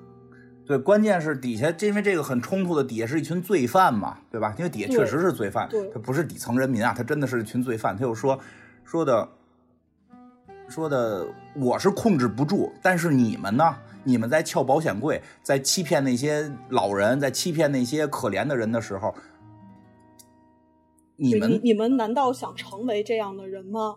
对对，你们而且是你们是可以收手的，你们才是真正的罪犯，你们是可以控制自己的，你们是可以收手的，不去伤害别人，而而且你们只就是懒，你们只要学一技之长，你们都可以在社会上生存。嗯。而我是不能被控制的，你你你认为我跟你们是一样的吗？我这个就就是，所以你们有什么资格审判我？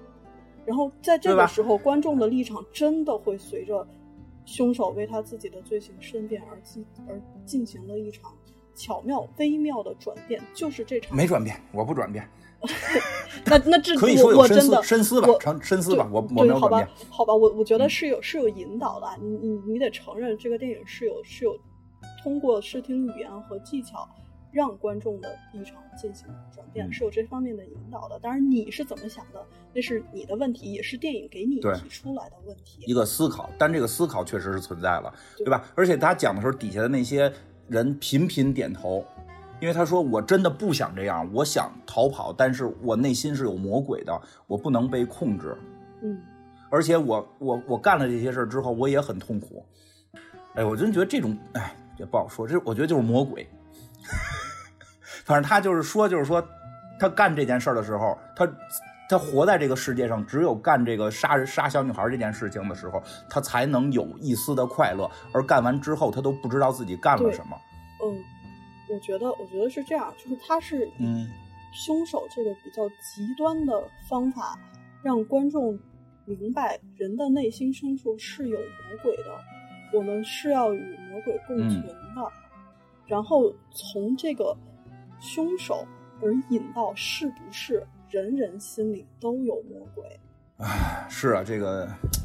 很奇妙，然后这大哥，但是我是这个觉得这大哥说的，就是这黑社会大哥说的，也也也也也不能说没道理吧。这大哥后来站起来说了，说那你现在做的这些辩护，就是在证明一件事儿，就是你必须要杀人。对，你这就是你不可自制的要杀人，这才是最大的罪。你就你你这种人，我们就必须弄死你。在功利主义的角度上来说，肯定是把这个杀人犯弄死。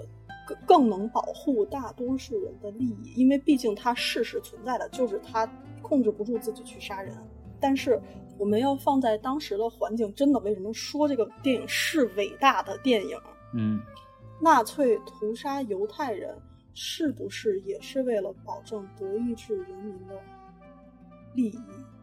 为了更多人的利益去牺牲掉小部分人？这个电影在纳粹还没有上台之前，在右翼极右翼倾向出现的时候，已经在讨论这个问题，并且电影其实最终真的没有给你一个答案，因为他他最后戛然而止了，还没没没讲完，接着接着把这个故事讲完，说这个杀人犯他在诉说了自己的这个呃杀人的动机之后，之前给他指派的那个辩护律师真的站起来为他辩护。对，这是没想到的，突然站起来就为他辩护了。就是这玩意儿，就大概意思就是他一说话，底下人就都吁都吁他，就是就是你喝醉了吧？你替他辩护，咱们不是商量好了就是弄死他的吗？你怎么突然替他辩护了，对吧？他但是他突然带入了律师的这个这个这个这个角色，他就说他不能够为自己的行为负责。我们有权利杀死一个不为自己行为负责的人嘛？对吧？就就是就是我们谁都没有这个权利。我们应该做的是让国家去看着他变好，就是给他抓，就是相当于关起来，说他是个病人就要去找医生，对吧？他是个病人就让他去找医生，然后关他一直到他能够不对其他人造成伤害，再把他放出来，这是一个国家该做的事情，对吧？然后大家这个。也听了，底下人又都听着莫名其妙了，就是好似开始觉得这个律师说的有点道理的时候，又又一个女性站起来了。我我真的不觉得，就是他是一这个片儿是一个一味性的说某一方是对的，他真的是一个思考。这时候这个女性又站起来了，问那个老头儿就问那个律师说：“你是不是没孩子？”嗯，是是这样，就是整个电影其实是没有情感倾向的。我说的那个角度倾向，不是说你去，呃，不是说引导。引导导演引导观众去同情凶手，没有同情，是理解这个人。没有，这这是对，这是两件，其实这是这是两件事儿。你我们只有在建立理解的基础上，才能真正去思考这个问题的本质是什么。我对我觉得是一个什么情况啊？就是我们在聊理解这个词儿的时候，有时候总有某种。褒义性质，就好像我理解他，我就要说他是对的。其实这个是这个是我们对于中国这个文字的一个词性的一个一个偏差。这个了解或者其实你说了解好像有点褒义的感觉，就是我我理理解他了，我我了解他了，我好像就会支持他。其实不是，是这样。其实不是，因为这这个对对对，就是下来说一句，就是我特别喜欢那个李玫瑾老师，他就是一个专门理解跟了解。变态杀人犯的这么一个一个一个一个叫法医吗？还是叫心理心理学家嘛？后来好多人就诟病他嘛，就是说他就是给那些罪犯开脱，其实并不是，他是研究，然后为了避免之后再出现同类的事情。是的，李玫瑾，李玫瑾的对吧？事儿是当时那个钢琴钢琴手，你记记得吗？对，不是，嗯，啊，对，他他是替那个钢是啥是是叫啥来着？那个人。不是统药家鑫，呃，药家鑫对替替药家鑫说了一句，他是因为小时候被父母逼着学钢琴，然后他有一个应激的反应才捅了这个这受害人好几刀，四十四十多刀嘛，然后被媒体断章取义的剪成了他是因为弹钢琴所以捅。受害人四十多刀，他对对，实际实际并不是。对，其实李李玫瑾非常厉害。李玫瑾不仅仅是一个站在背后去做科研的人，李玫瑾更重要的意义是，他站在了荧幕前被大众知道。他上了很多节目嘛，因为很多讲座，让大众讲的还挺漂亮。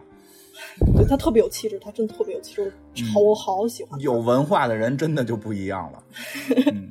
真的文化，就真的知识力量这种感觉，嗯，对他站在他站在了荧幕面前，让大众去理解了这件事儿，我觉得这个这个是更重要的社会社会意义。就我们有的时候就是一些，我我不是我不是反对大家应该有心里面正义和邪恶的判断，但是有很多时候，我们包括我自己。朴素的，呃，正义感，其实在某种程度上是带着一些偏颇的。哎，这个对，非常复杂，非非非常复杂的情绪。就说，我就说一下李玫瑾老师那个，他不是说因为那个人学了钢琴，所以他上街杀人是对的，或者说给他找一个借口开脱，他只是在分析他为什么会多次砍人，就是就是一个人要砍多次，这个应激反应是怎么来的，以至于到。以至于为什么他会出现这种变态心理，是跟他小时候学钢琴时候不是学钢琴那么简单，是有一段特别长的心理压抑期和父母的教育。因为确实很多非常严重的变态杀人狂是在儿时的心理出现了严重问题。对，其实是为了我们。更好的学会如何教育孩子，如何让这个社会更少的去或者去杜绝这种变态杀人狂心理的诞生。他是从这个角度去分析要加薪这件事儿，是为了未未来让这种事情变得更少，而不是为那个人开脱。他也从来没为那个人开脱过，但是就是总会被断章取义。这个这这个，哎，真是。当时就是媒体媒体断章取义写了这么一个东西，然后被全国人骂。对，而且所以就是说，说回来，刚才那个随喜说的，我们看这个片儿是为了理解那个犯罪嫌疑人，并不是同情他，也不是认为他应该没有罪，而是理解这种行为到底是，因为他这个没有讲他是怎么怎么形成的，而是理解这种行为之后的很多动机和那些罪犯之间的一些差别之后，我们再去思考我们的这个这个治这个法律该是怎么去进化，因为法律是一定是不不停的要进化的，对吧？这个这个。对吧？从从汉谟拉比法典的时候到现在，人类几千年法律你就是要进化的。对，因为就是犯罪、犯罪和这个世界上有恶魔这件事儿，它是现实就是存在的。没有人真有恶魔，真的是有恶魔，就是没有人愿意为有正常价值观的人是不会为魔鬼辩护的。但嗯。呃，当然，你你你你有不同，你有不同的角度啊。法律也法律也给了给魔鬼辩护的权利，魔鬼也有被辩护的权利，所以要给他派一个辩护律师嘛。这个是这个事儿是这个事儿是法律赋予他的，但是我们使用朴素的呃价值观去判断一个人的时候，那么首先。应该做的事儿是理解这个件这件事儿，只有在理解的基础上，我们才能知道如何避免和之后该怎么做。对，但是就是这个这个时候，反正就就这个大爷，就这个这个酒鬼律师，酒鬼的临时律师说完这些话之后，底下的刚这些姑娘们就又不干了嘛，就就是都是女性先带头，我特别容易理解，就是真的，就一会儿也会聊到，我觉得人有了孩子之后，很多心态都会变，就是也就一个。母肯定是母亲站起来了，就是说说你一定没有孩子。你想过，这种人的出现导致了那些母亲他们的担心吗？他们当孩子消失之后的那种痛苦，那那那种根本就是世界上最痛苦的事儿，莫过于此。以至于到最后噩耗传来的时候，他们的崩溃。就是你现在说他没有罪，你在替他辩护。你想想那些母亲们在。谁在为他们去去辩护？谁在为他们去争取他们的利益，对吧？然后呢，这个时候，这个时候很微妙，我觉得就是就是群情激愤，就是杀了这个禽兽，杀了这个禽兽，那个带头大哥其实开始沉默了。对，很细节，那个大头大哥开始沉默了，甚至旁边人就拍大头大哥，就是你你说句话，因为他是这个黑社会里的这个私设公堂的大法官嘛。五大门派的这个五岳五岳剑，这叫什么盟主，对吧？虽然他们有五个领导人，但他是盟主，明显那四个人就是低他一点点的。然后这个时候，那酒鬼酒鬼律师又说了，说的就是只要有我在，就这个人不能被杀，只要有我在。他该怎么办？交给法律去制裁，就是交给真正的法律法官去去去制裁这件事儿。那底下老百姓们就急了，然后就是拍大哥，大哥也不说话，因为大哥也开始犹豫了。因为我觉得开始罪犯说的一些话，让大哥心里边也触动了，就是就是对吧？因为大哥肯定手里也杀过人啊。对吧，大哥，我我是这么分析的啊，就大哥肯定也是杀过人的人，但是大哥可能觉得杀的我就杀的是另一个帮派的人，我们都是帮里的人，就是就是我们内部斗争，这并没有杀害小女孩，他就会觉得你杀害无辜小女孩的罪更重，对吧？但是人家就说了，说那你你杀害是一个你能制制止的事儿，我内心有魔鬼，我又控制不住我的行为，对吧？其实我觉得大哥心里已经又开始对这个事儿有感触了。那对于生命来讲，坏人的生命不是生命吗？对吧？就就是他在思考这问题，所以他没说话。但是这帮老百姓就不是叫老百姓，说错了，这帮底层犯罪分子就是，不是你别乐别乐，底层犯罪分子就不干了，就是，嗯，行吧，底层犯罪分子就不干了，就是高喊着要杀了禽兽，蹦了出来，然后因就是冲上去要把这个人给抓住，然后呢就一边抓一边说：“难道你要把他交给警察吗？”正说着呢，大家就突然就停止了，为什么呢？警察来了，对吧？就开始开始那个，看人抢银行那大哥不是把他们给出卖了吗？所以警察来了，给他们给一锅一锅端了，就一锅端了，没演具体怎么端，就明显就是一锅端了，对吧？镜头再一转，镜头再一转，就是正经的法院了，正经的法官了，几个大法官坐在这个这个这个高台之上，开始宣布说什么以百姓之名，他好像也没宣布具体的这个这个这个是怎么怎么判的，对吧？对，没没有没有治罪，在没有，对，不是说没治罪，是没说是怎么判的。呃，是有审判，没没有具体的审判过程，只有一个审判的开场，具体怎么治罪，就是他到底没没有没有罪是没演的。这时候啊，镜头有没对有没有罪？如果有罪判多少年什么的，或者判不判，进不进精神病院，全都没演。我觉得这也很高级。这演了之后，反而争议会复杂了。对这些干脆就彻底省略，就没演，不要关心这个人最后怎么治罪，不要关心。为什么？因为有三个死了孩子的母亲坐在下边儿，这三个孩子的母亲就说：“那又怎么样？这不能换回我们的孩子。”对，我们应该更多的关心自己的孩子。然后这个电影在这里戛然而止，这个非常高级。就这事儿啊，如果你给演了，法律是怎么审判的，它就流俗了，而且有非常强烈的价值判断了。对他就会开始判断这个审判的结果对呀、是不对呀、对你判的是不是跟黑社会判的一样啊？因为黑社会那是个假法律，它不是一个正经的法律法庭，对对吧？所以才会有这种思想碰撞。到了法律这个层面，你可能就没有这种给你这种碰撞的机会，因为你一旦碰撞出来，就好像是一个该有的结果了，它一切都拿掉了，没有。对，就是不管结果是放了是没放，是是给他杀死了是没杀死，就是给他判枪毙了还是判终身监禁，还是判医生医生电刑他都没有，因为不管什么结果，对于这三位母亲来讲，都是对他们已经丧就是已经失去的孩子已经毫无意义了。惩罚惩罚罪犯是不能换来已经发生的伤害的弥补的，惩罚罪哎犯就只是维持社会的正常的秩序，用一个人的性命去换另外一个已经丧失了生命的人的生命是换不回来的。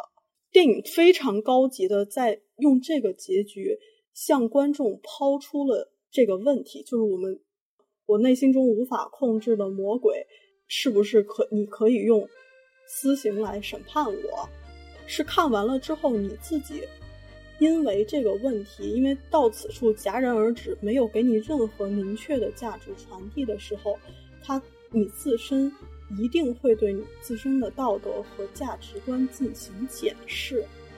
是啊，没有解决，因为这是现在我觉得真的是现在一个很难的法律上的难题，就非常非常难。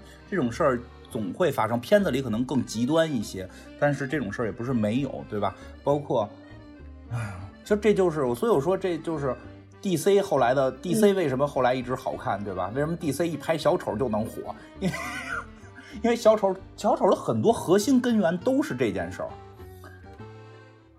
就就就是跟这个是有关系的，包括我特别喜欢看那个《不义联盟》，就是对吧？就是超人质问蝙蝠侠，你把他抓起来又怎样？法律由于他是精神病，法律不能制裁他，他就会逃出来再次杀人，对吧？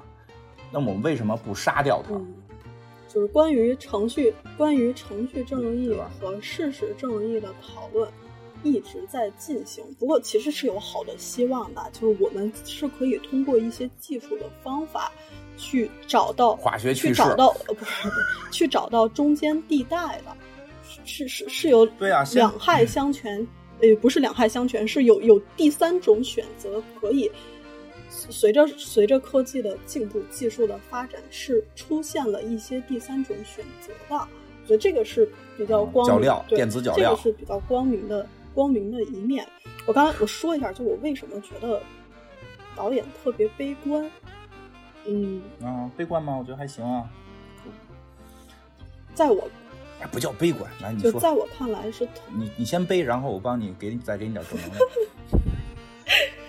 就在我在我看来，就把它把它放在当下的当时的那个环境里，他想要表达的比较底层、比较深层的东西是这个这个社会老百姓和每一个人，我要不要因为我的安全、大众的安全去牺牲少数人的权利？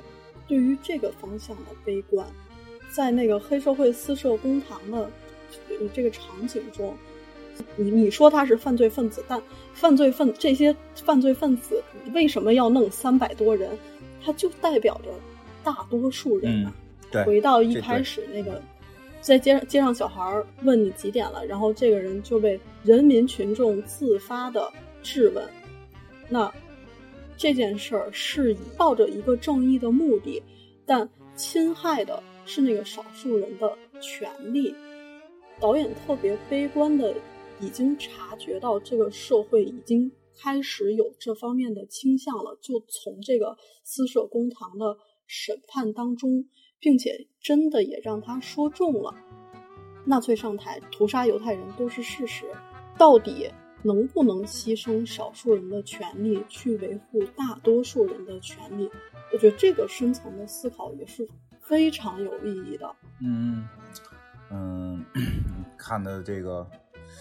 嗯，怎么说呢？就这个东西吧，反正你觉得让你说，就好像显得特别悲观。我觉得你也不至于那么悲观这件事儿，因为这个事儿吧，就是我觉得人家能开始现在去考虑这件事儿，就就是我觉得不悲观在哪儿啊？他已经就是在思考了，只要思考了就不悲观。我觉得悲观是什么？悲观是他给了你一个。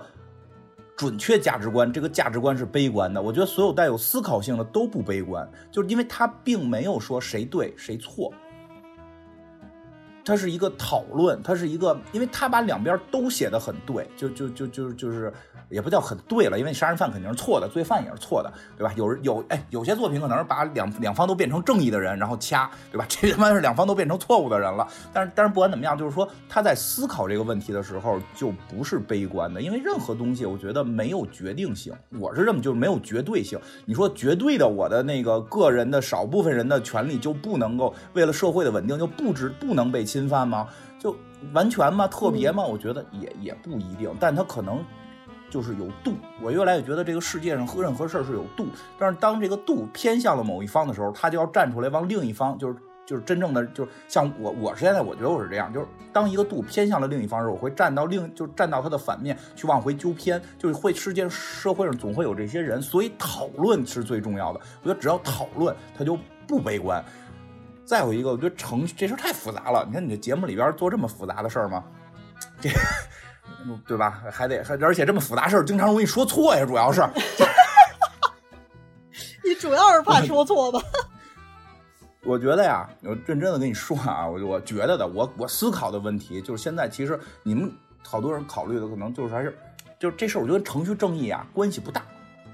你最后落到表面上是程序正义还是什么事实正义什么的？事实有什么正义呀？客观事实有正义呀？怎么没有正义？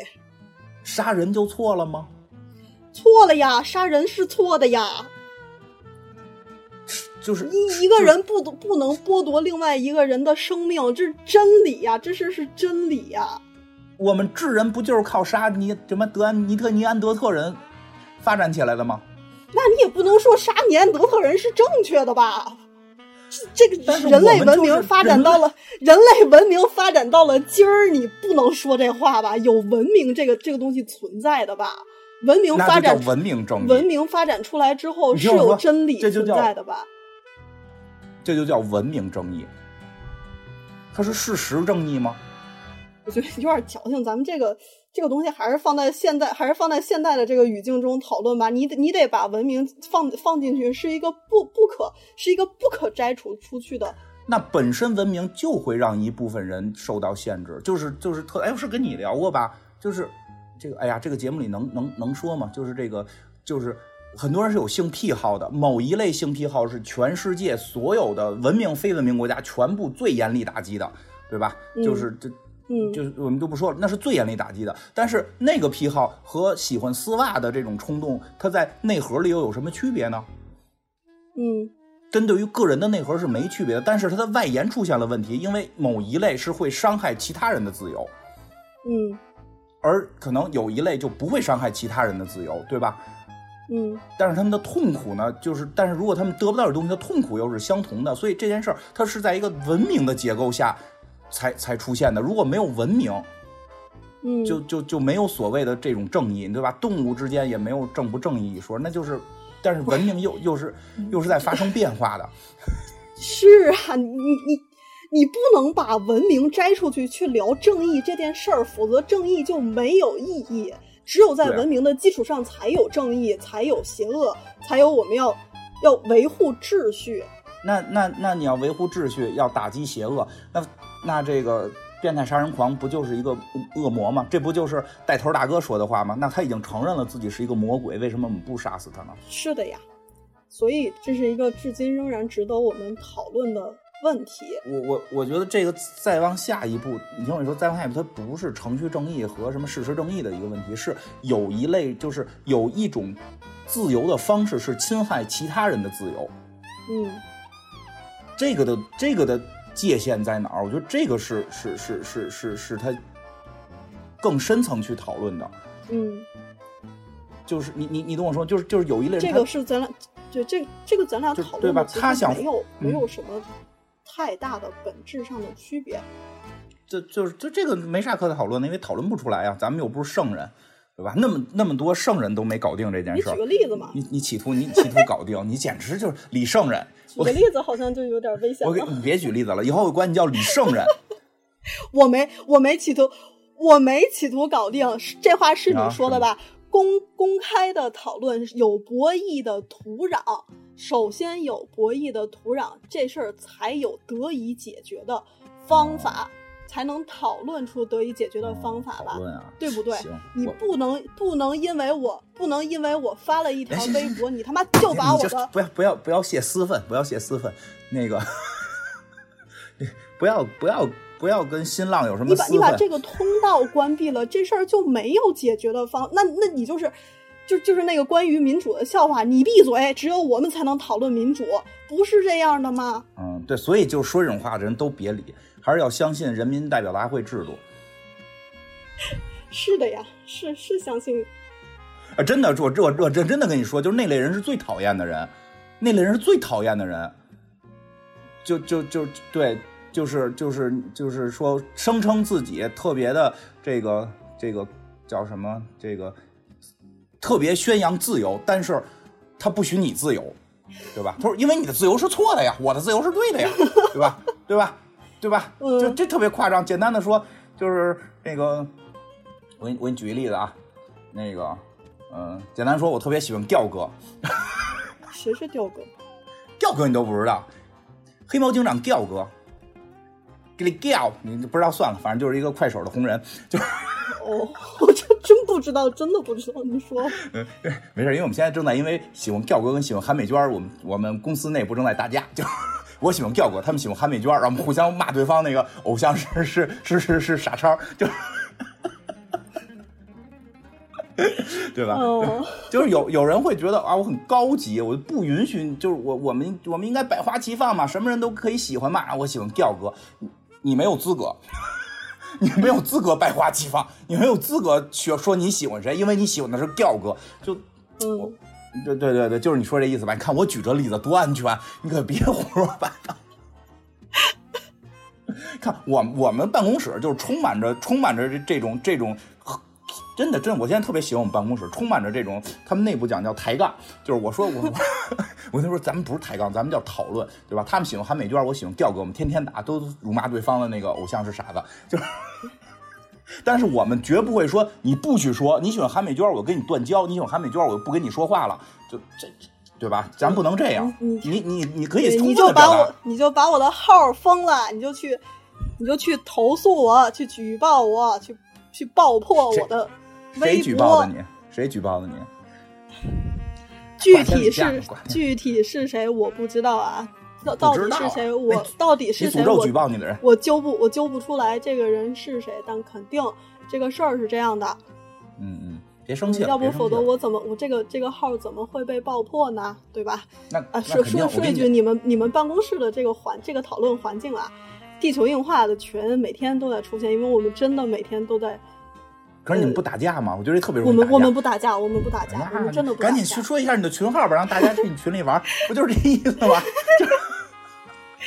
对，大家还是真的是可以。如果如果你感兴趣这些话题，就由社会问题引发出来的一些争议性的讨论，我们非常欢迎你来地球文化的群，来跟我们和平的、有逻辑的、让你说话的讨论这些问题。我的地球硬化的群号是三七三六七七七八九。其实这个各个平台现在都不让我放 QQ 号的那肯定的，不知道是为什么。我我我也不是为了不让你不要认为是针对你，针对所有人 everyone，因为引流的问题，商业上的问题。哦我我跟你说一我们公司道我跟你再跟你说一我们公司特逗的事儿。哎呀，别别讨论那些听着让人糟心的这个，就当一喜剧片看看。我觉得在你还是那句话，心中埋下种子，未来呢没事儿的时候思考思考。只要思考，我觉得都，我觉得呀，我是建议啊，我个人就是你有你的建议，就大家多讨论，我建议少讨论。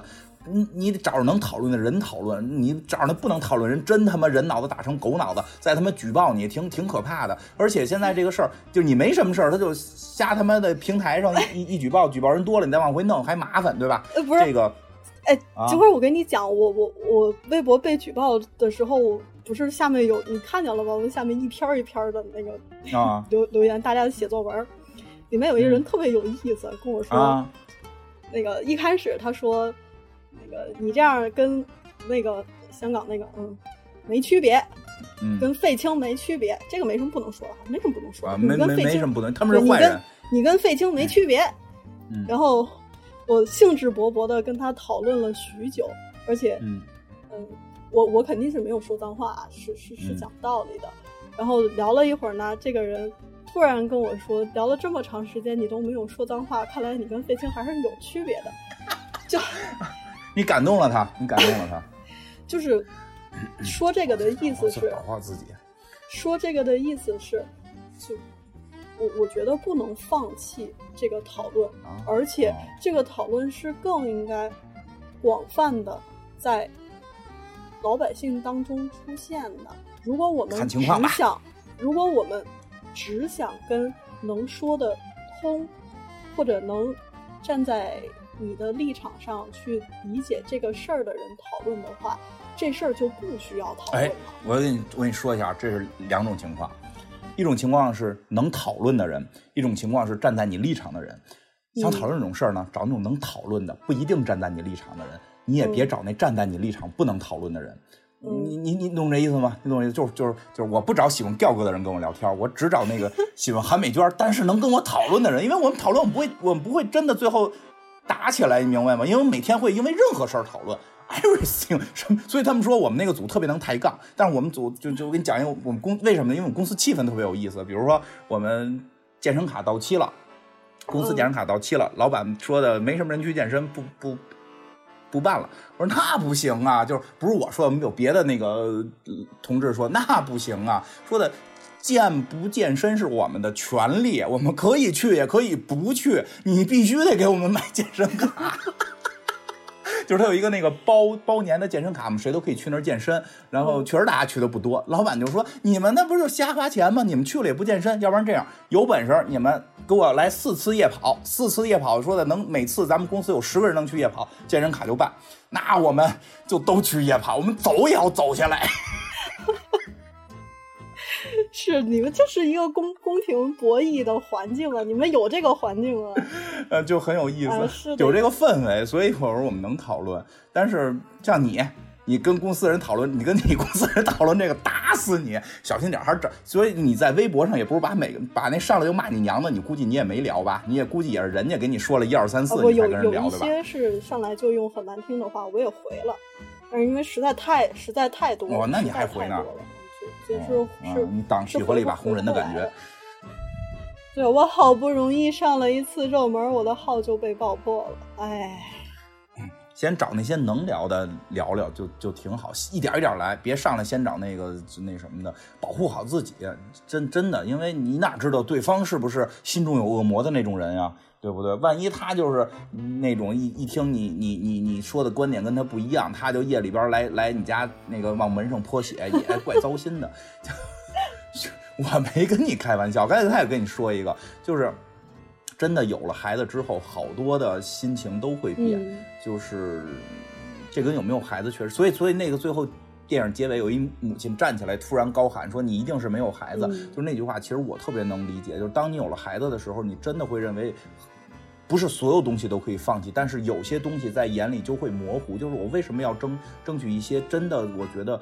意义并不大的事情，而且这些事儿可能我觉得会对我的孩子好，所以人会有变化，这个这个可能就会去讨论，这才是这才是一个良性，就是我们最后讨论是讨论这事儿，大家都是为了这个好，而不是我为了把你弄死，没错，对吧？对吧？对吧？因为对吧？因为我有孩子，我要考虑我孩子的危险怎么办，对吧？你你你没有孩子，你考虑的就是那我我们我们未来这个界限会在哪儿？所以咱们讨论才叫讨论，对。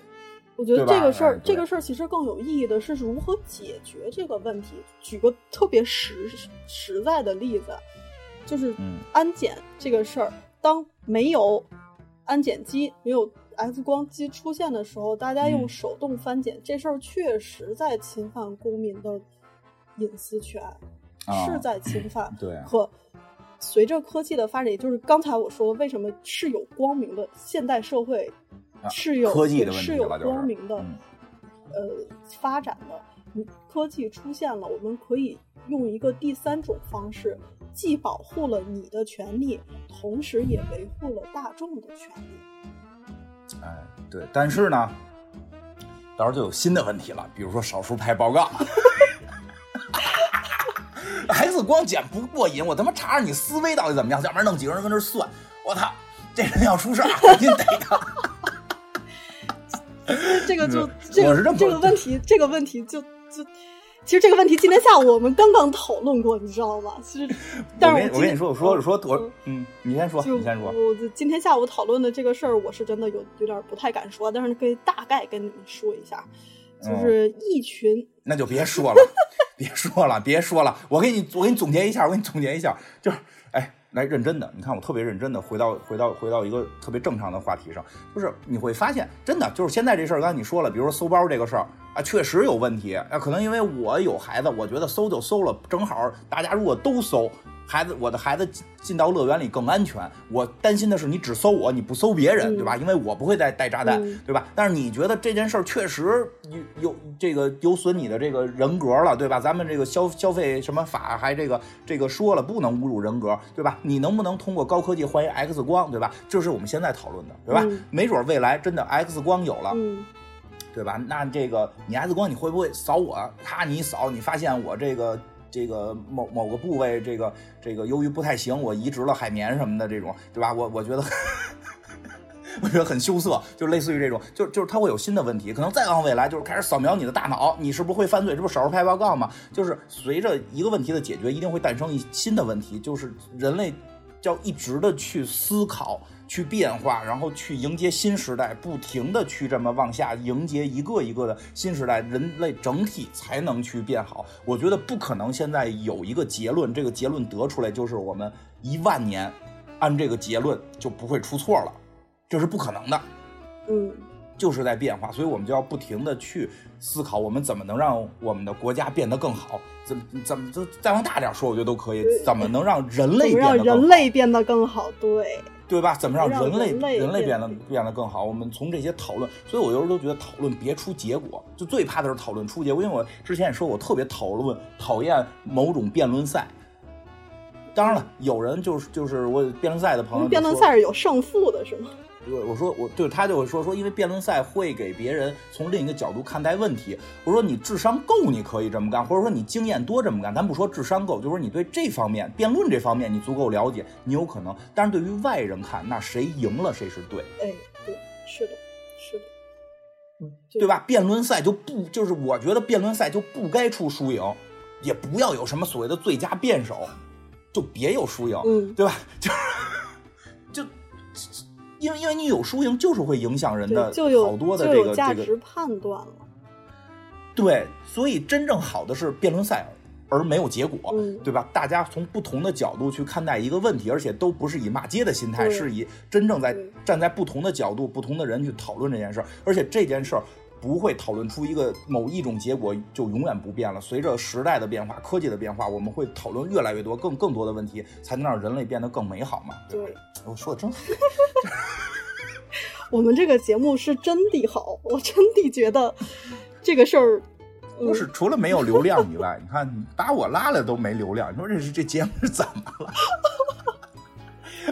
那你看我跟人家，我跟人家弄一个弄一讲游戏跟历史的，还还还还四五千流量呢，这四五千是有的，你不要你不要觉得四五千没有，还是有的，真的是实话实说，就是考虑这个事儿挺痛苦的，就哎，就对，因为不自洽和一直给自己提问题这个事儿挺痛苦的。你说点儿上了。嗯你说的点儿上了，不自洽是一个特大的关。真是说有人想琢磨这件事儿，你一定会发现一个事儿，就是你根本没法自洽，对，你根本没法自洽。其实这这多说两句，我觉得不自洽没事儿。我干好多事儿都不是我觉得对的，就就像我跟人说的，我知道瘦好看，我也特别喜欢瘦的姑娘，我只看瘦的。但我自己是个胖子，对吧？但是我从来不说我胖是对的，我知道我是错的，我承认我懒，就是 就就就是自洽。有的时候你放弃了，反而好多事儿会越看越明白。就是好人，就是人会有一个问题，就是你你自己是谁，你干了什么事儿，你就会觉得这个事儿你要找到一个自洽的说法，认为自己是正确的，对，就这才是影响我们内部讨论的一个问题。对也你有时候要理解，我们有时候会做错事儿，无所谓，或者说不叫错事儿，就是会不是变很好的事儿。是它根本原因是人是会变的，是会成长的。就我自己做这个节目，长久以来，很多我的观点和立场都是在随着我我的经历去看电影、读书、看报，有以各种方式影响了我的观点。当然，我在当下是会为自己找到一个自洽的，呃，方式，自洽自洽的结果结论吧。嗯但是这个自洽其实并不是那么难以松动，嗯，对，需要自洽是我对我自己的呃价值观的保护。但如果这个道理道理，我我们能把它辨析出来，可以提出这个松动自洽的问题，我会去考虑这个问题，我就举然后去改变这个、是是不是会改变这个自洽的。那个，我给你举一特简单的例子啊，就我以前啊，就是老乱扔垃圾。嗯我这人基本的这个文明啊，不是特别好。我跟你说，我老说呼吁随手别别随地扔垃圾，别闯红灯。我就是特爱随地扔垃圾跟闯红灯，因因为那女生呢都会把垃圾塞到我手里。哦，我以前就会给自己找很多借口，比如说，你看我要不扔，那让那个扫街的这个没工作了，我要这那那是，要不然就是说，你看这周围没垃圾桶，这个说明建设的不好。嗯，后来慢慢的呀，我觉得太臭不要脸了。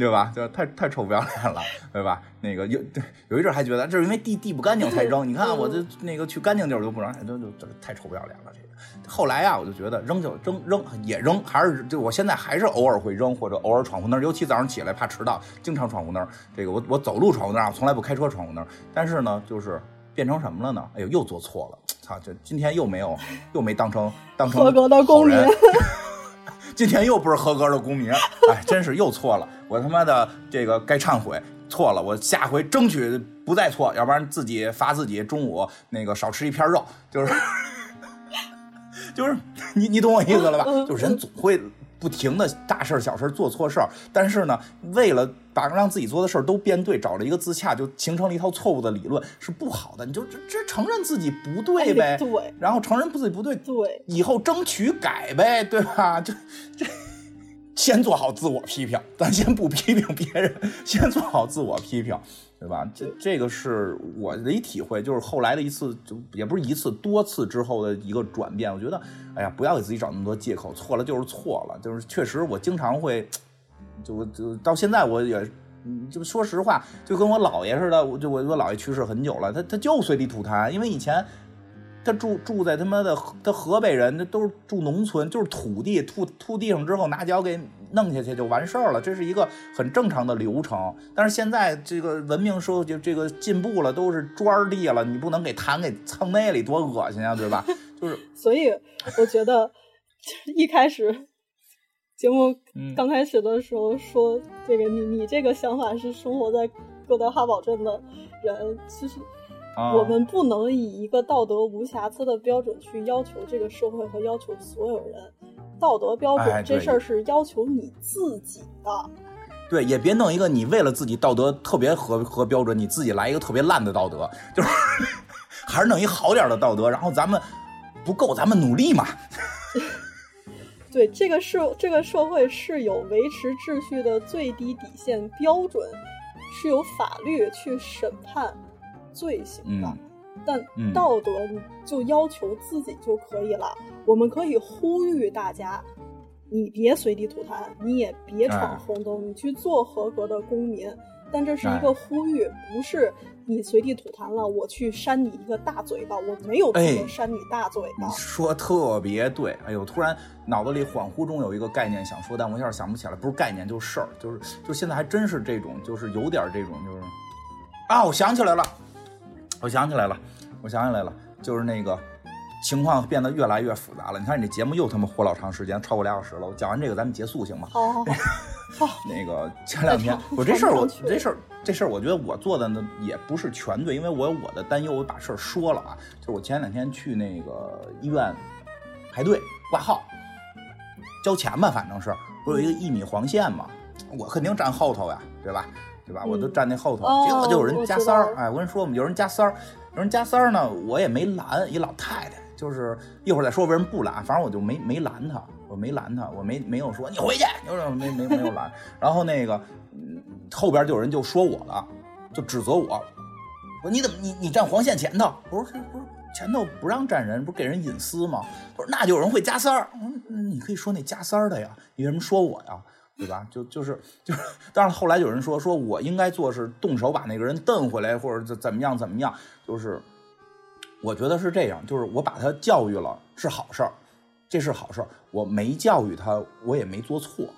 嗯，就我我至少我自己做对了。如果我后边的人想主持正义，应该去指责，就是去他去纠正做错的人，而不是纠正我没有没有做的人。因为我有我的那什么，就老老太太人愿意。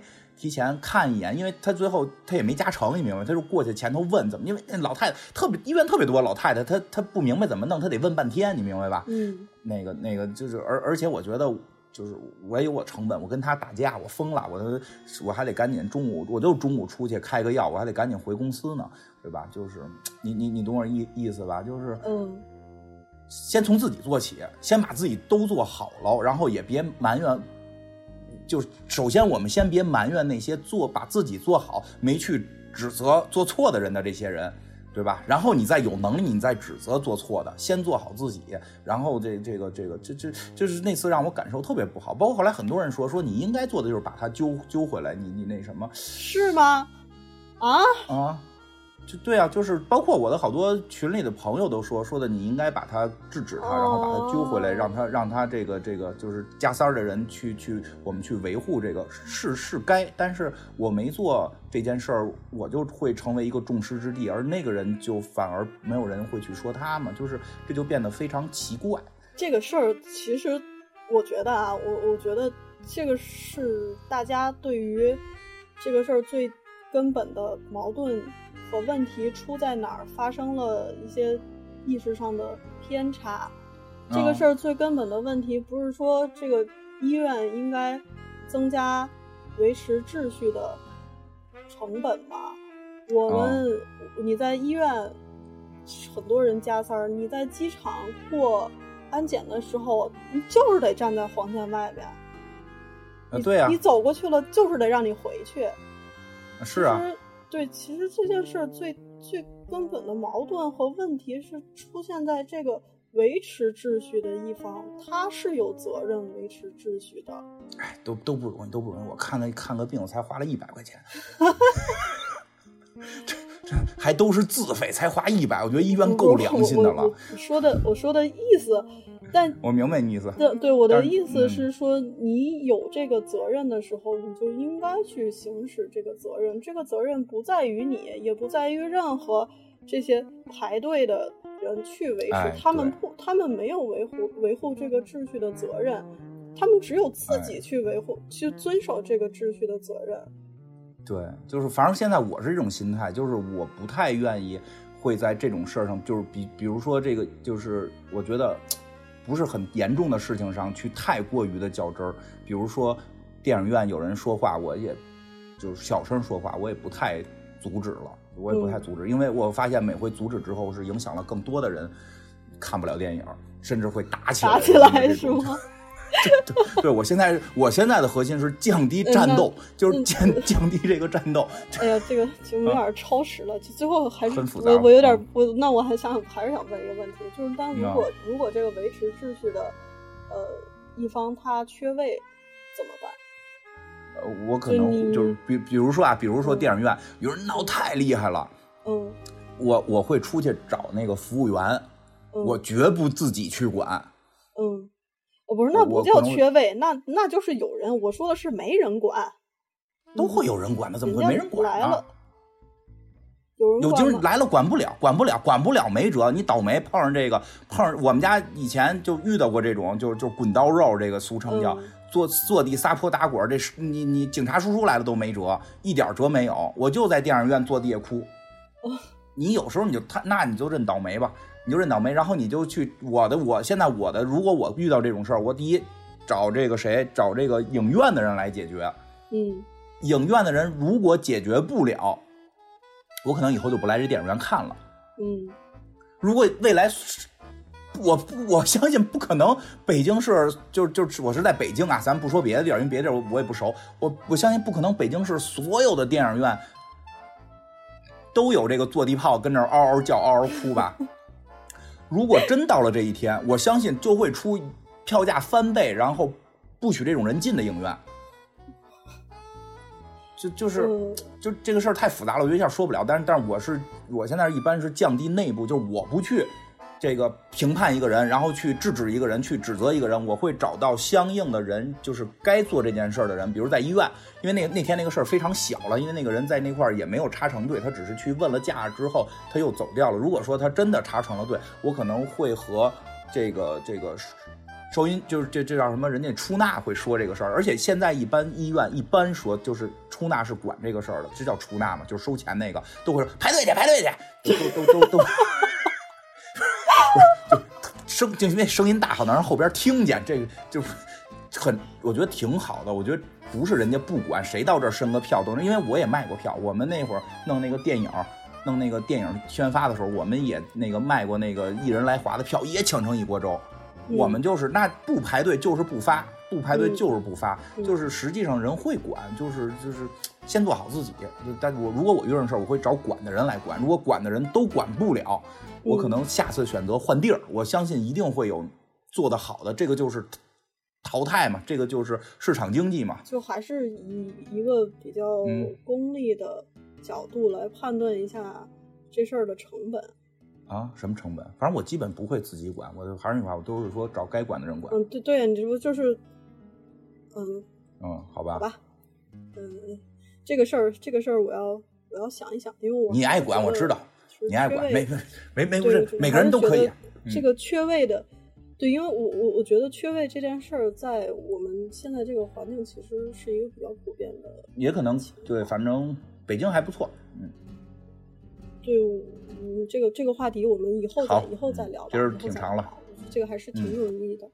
对对对，呃，所以这真的这个电影给大家提出了一个问题，我们真的真的希望，嗯、听完节目，呃大家可以去看看这个小小的电影，然后去通过电影对自身的道德和价值观进行检视。